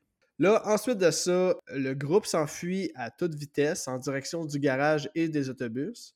Ils réussissent à prendre l'ascenseur juste à temps. Et là, c'est là que je parlais tantôt. J'adore le petit contraste avec la petite musique d'ascenseur. Tu sais, on parle là, de t'enfuis pour ta vie. Puis là, on a un beau plan de tout le groupe ensanglanté avec juste un petit genre. ah, mais c'est ça, le, fun fact que j'ai sur cette scène-là, -là, c'est que, tu sais, c'est CJ, il dit comme Ah, j'adore cette chanson. Oui. mais, euh, quand, quand ils l'ont tourné, il n'y avait pas la tune, fait que ça, il l'a improvisé ah, genre, live là, pendant le tournage. Fait que, ils ont aimé ça, ils l'ont gardé, puis là, ils ont rajouté la petite tune en arrière. Là, fait ça, comme tu dis, là, ça, on dirait que c'est comme le seul respect que t'as, genre, parce que, tu sais, on, on, on l'explique, là, les scènes, mais Chris, ça, je pense que c'est des 20 dernières minutes, ça file à 300 à ah l'heure. ouais, Je peux pas tout décrire ça, là, on va passer à la nuit de site, là. Non, non, écoute, c'est un bon, euh, un bon cool-down, cette scène-là. Mais là, ce qui va suivre, ça va être un sale carnage. Euh, tout le monde embarque dans les autobus, ils sortent, ils défoncent la porte. Et là, les autobus, peinent, pardon, peinent à avancer tellement qu'il y a de zombies autour. Donc là, euh, pas le choix, on sort les chainsaws pour clairer la place un peu. Et là, CJ va allumer un flare. Il va crisser ça dans une bonbonne de propane encore. Euh, il va la lancer. Euh, mais finalement, il y a un zombie qui va la prendre, genre qui va, la, qui va s'en aller pour la relancer sur CJ. Mais CJ va réussir à tirer dans la bonbonne encore une fois ce qui va faire exploser, man. Euh, ça va clairer à la place, autrement dit, la voie est libre. ça, fait, ça fait un petit peu de place dans l'ordre. Ah, Chris, oui. Et là, euh, pendant leur folle course, Glenn, qui sert à rien depuis le début du film, on parlait de, de Nicole, mais Glenn, il sert vraiment à Sweet Fuck All. Euh, à part. ouais, c'est ça. Là, lui, il va décider qu'il prend une chainsaw. Mais euh, vu que Kenneth, il se prend pour Vin Diesel dans Rapide et Dangereux, puis qu'il prend chaque virage à 90 degrés, euh, Glenn va chopper accidentellement euh, Monica. Ben, je pense que son nom c'est Monica, mais bref, la fille blonde. Ouais, ouais, c'est ça. Avant de se kill lui-même avec la chainsaw, en tout cas, on pourra pas dire qu'il n'a pas essayé, là, pauvre Glenn. Là, il y a un accident qui va s'en suivre. Euh, il reste comme juste Steve et Kenneth de vivant dans, le, dans cet autobus-là. Là, Steve décide de sortir, il prend un gun, il sort du boss, mais euh, au moment où il sort du boss, il va recevoir des gouttes de sang dans le visage. Il va se lever la tête et il va se faire sauter dessus par un zombie. Il va se transformer, euh, mais Anna va tomber face à face et comme promis plus tôt dans le film, elle va le headshot sans hésiter. Là, euh, le groupe va embarquer, euh, en fait, ils vont tous embarquer dans le même boss puisque maintenant il y a de la place. Et Anna passe proche en esti de crever, mais CJ, qui devient de moins en moins assaut et de plus en plus utile au groupe, il va venir la sauver en tirant toutes les zombies pour qu'elle puisse rentrer saine et sauve. Et là, direction la marina, euh, ils arrivent en hostie de malade, ils vont défoncer un quai. Ça avec, c'est comme scénario Hollywood, là. Ils vont, ça va donner qu'ils vont tomber direct sur le bon bateau. Ils savent exactement le bateau à Steve, il est où.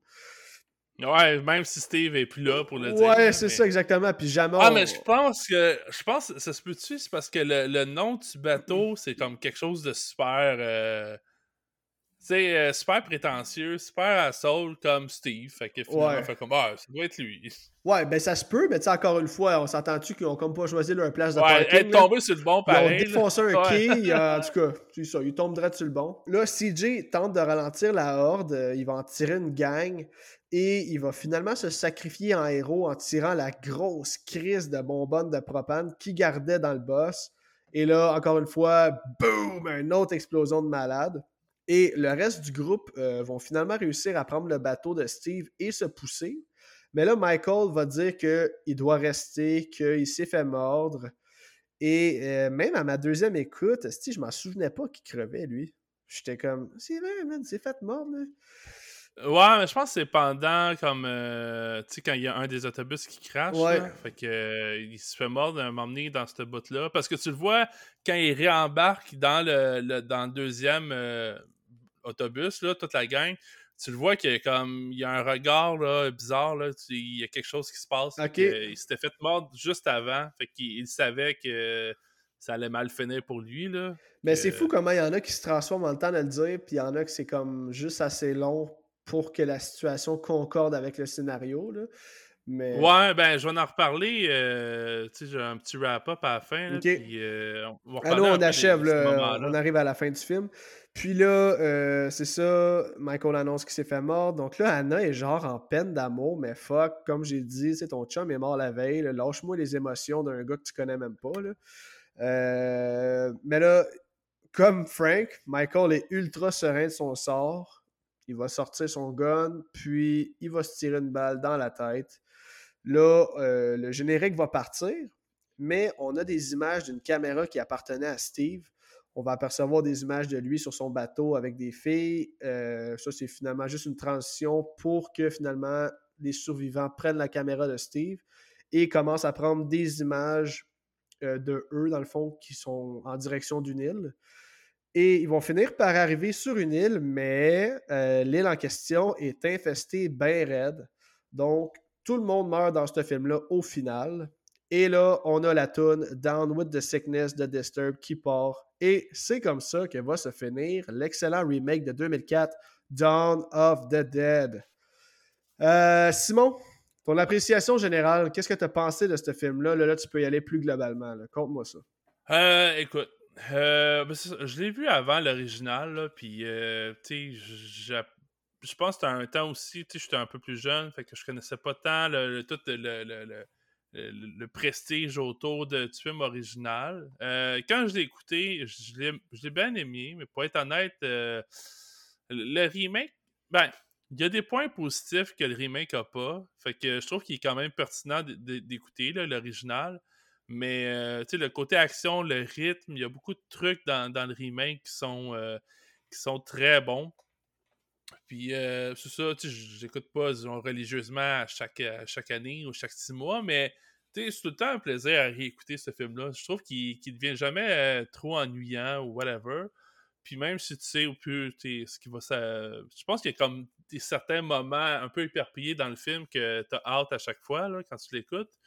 Puis euh, c'est ça. Mais par contre, il y a quelques trucs. Tu j'en parlais des fois pendant l'épisode, il y a des moments que tu es comme, what the fuck, pourquoi ça, c'est. L'apocalypse arrive en pleine nuit, 6h37 le matin, il y a comme un emphase sur il est 6h37, puis euh, moi, je, me lève à 6h30, il n'y a pas tant d'action que ça dehors, là, fait que je sais pas ce qui s'est passé pendant cette nuit-là, mais euh, tu sais, ça tombé à une petite ville tranquille, l'apocalypse à 6h30 le lendemain, fait que c'est ça, tu sais, quand tu l'écoutes la première fois, euh, tu vas peut-être manquer beaucoup de ces petits détails-là, mais il y en a un peu partout dans le film, des affaires qui sont pas super logiques. Ou, euh, on parlait tout à l'heure de euh, Nicole qui s'en va chercher son chien, mais tu sais, je veux dire, le temps qu'elle prenne la clé, qu'elle s'en au truck, ça devrait être plus long que le temps qui se passe dans la scène, genre. Ouais, ouais, je comprends. Fait que, il y a des petits trucs incohérents, mais euh, au final, euh, il n'y a rien de ça qui, va vraiment venir euh, nourrir mon écoute, mon appréciation du film. Pour moi, je sais pas si le moment. On donne-tu nos notes là ou c'est en. oui, oui, oui, tu donnes ta note après ton take.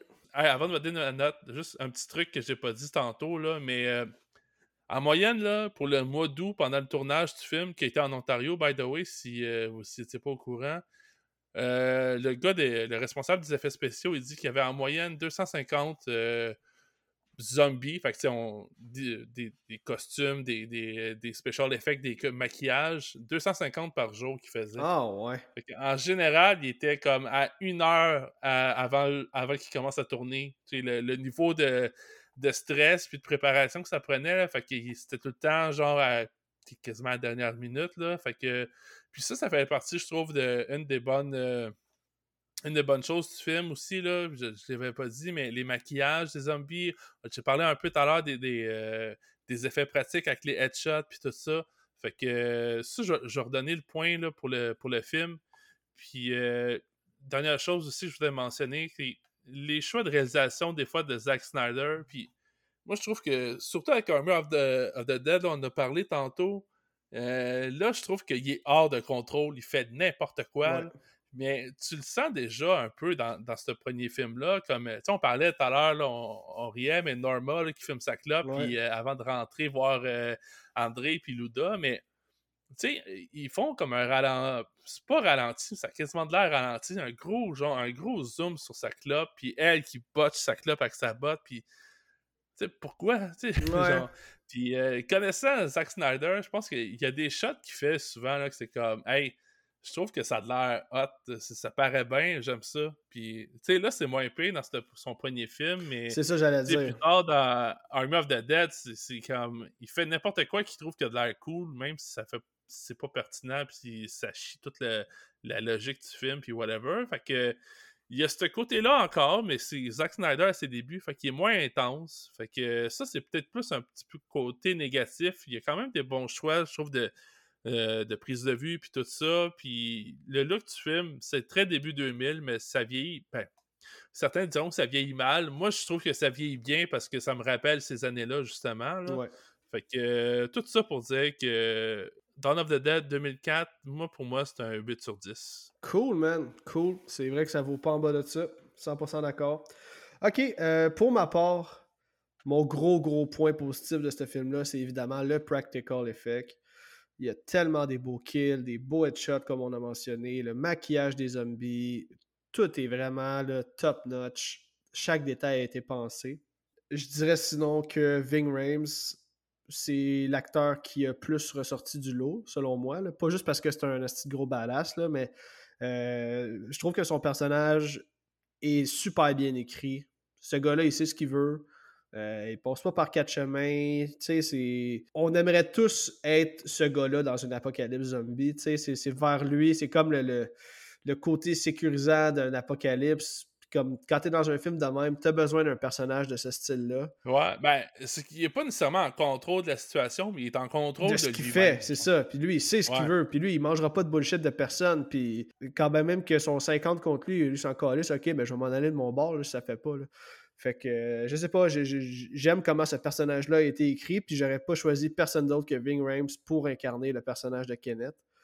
Euh, sinon, la scène d'ouverture, qui est euh, la meilleure scène d'ouverture ever pour un film d'horreur. Presque ex aequo avec la scène de 28 semaines plus tard. Mais avec du recul, euh, je préfère celle de Dawn of the Dead. Tout simplement pour la montée en crescendo, man. Ça part d'une porte qui ouvre avec une petite fille, man, puis ça finit avec un plan aérien de la ville qui pète. C'est complètement bunker. J'adore. J'ai vraiment rien de négatif à dire sur ce film-là, sauf deux points que j'ai mentionnés euh, plus tôt je vais faire ça vite, là, euh, soit le bébé zombie et euh, le love story entre Anna et Michael. Je trouve que ce film-là a une valeur de réécoute infinie. Et ouais, un, autre point négatif que, ben moi je le trouve pas négatif, mais j'entends souvent que le deuxième groupe qui arrive euh, dans le film est de trop. Mais dans un film de zombies, tu veux du monde pour avoir plus de kills. Donc, je pense qu'on a été servi de ce côté-là. Euh, aussi, comme j'ai mentionné, il y a des headshots et des kills super originales. Et euh, je trouve aussi que, mis à part Kenneth, là, il y a quand même du bon développement de personnage. oui, Anna, j'aime pas son love story, mais je trouve que son personnage est bien développé. Ou euh, même le personnage de CJ qu'on finit par aimer. Ouais, moi j'ai vraiment. Ben, Kenneth aussi, là, c'est, pas mal mon top, mais CJ, je trouve qu'il y, a un arc narratif qui est, qui est vraiment cool. Il passe tu, tu Assault, finalement, il trouve que il finit en héros. Là, Ouais, ben ouais, exactement. c'est vraiment cool aussi. Ouais. Et euh, finalement, je dirais que j'ai adoré les histoires avec Andy. Je trouve ça crissement original et euh, je trouve ça réaliste. Puis je pense que ça serait vraiment comme ça si on avait un apocalypse zombie. Euh, le genre de friendship qu'on peut se faire, ou tu sais, comme tout le monde dans la même situation, puis comme, tu sais, malgré ce qu'ils vivent, ils réussissent quand même à trouver des jeux. Donc, euh, ouais, man, moi, euh, je donne un gros 9 sur 10 pour Dawn of the Dead. All Tout simplement pour la valeur de réécoute infinie, puis comme le facteur nostalgie qui est là à 100%, puis il vieillit vraiment, vraiment bien. On dirait que ça pourrait être un film de 2022, puis je verrais pas la différence. OK, donc en conclusion, je veux te dire un gros merci, euh, Simon, d'être passé au podcast. J'ai eu du fun en Chris à soir, plus que j'aurais pensé. Euh, je sais pas si je vais couper bien du stock. Là. Je je vais en couper un peu, là, mais je pense que les auditeurs ont eu bien du fun avec nous autres. Et euh, en terminant, petit rappel aux auditeurs que le podcast Déjà Vu, c'est tous les jeudis et que vers la fin de l'été, Simon et Joël vont recommencer leur un nouveau challenge alors qu'ils vont faire un challenge des films Universal Monster et ils vont écouter les 30 films soit euh, un par semaine, je présume? Euh, ça va voir, parce que là, c'est ceux qui ne savent pas, on a fait un challenge Elvis avant le biopic, qui est sorti euh, ben, en ce moment, ça fait pas trop longtemps, quelques semaines. Mais on avait écouté tous les 31 films d'Elvis, puis c'était rough. Puis des fois, on faisait comme. on couvrait deux films dans un épisode par semaine. Mais là, on, on, va y aller peut-être un peu plus relax avec le défi. Puis, euh, tu sais, c'est un challenge, c'est ça qui, c'est ça l'intérêt aussi, là, mais ce serait peut-être pas, mettons, à chaque semaine. Puis en même temps, on veut se garder, euh, parce que, tu sais, on a toi, Alec, entre autres, qui risque de, faire euh, une apparition ou deux là, sur ce challenge. Moi, genre, je vais, être là, je vais être là trois fois. Trois fois? Ouais. Fait que c'est ça, Alec va être là, entre autres. Il y en a d'autres amis, on a parlé de Terreur sur le pod au début, là, dans le petit bout d'intro. Euh, probablement qu'Horreur Podcast Québec aussi va être là, puis on va peut-être avoir encore d'autres mondes aussi qui vont se rajouter. Fait que ça va être super cool. Ça risque. Euh, nous autres, les bonus, c'est les lundis matin qu'on sort ça normalement. Fait que peut-être pas euh, un par semaine, là, mais on va peut-être saupoudrer ça là, tout au long de, de l'automne. Cool, cool. Donc, déjà vu, c'est tous les jeudis. Ne manquez pas ça. C'est un podcast qui font du cinéma en général. Donc, euh, merci Simon, c'est super cool. Puis euh, là, je m'adresse à vous, les auditeurs. J'ai vraiment hâte au prochain épisode, alors que je vais couvrir un de mes classiques préférés des années 2000.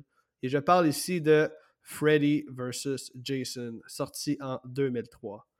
Donc, d'ici là, portez-vous bien et je vous dis à bientôt tout le monde.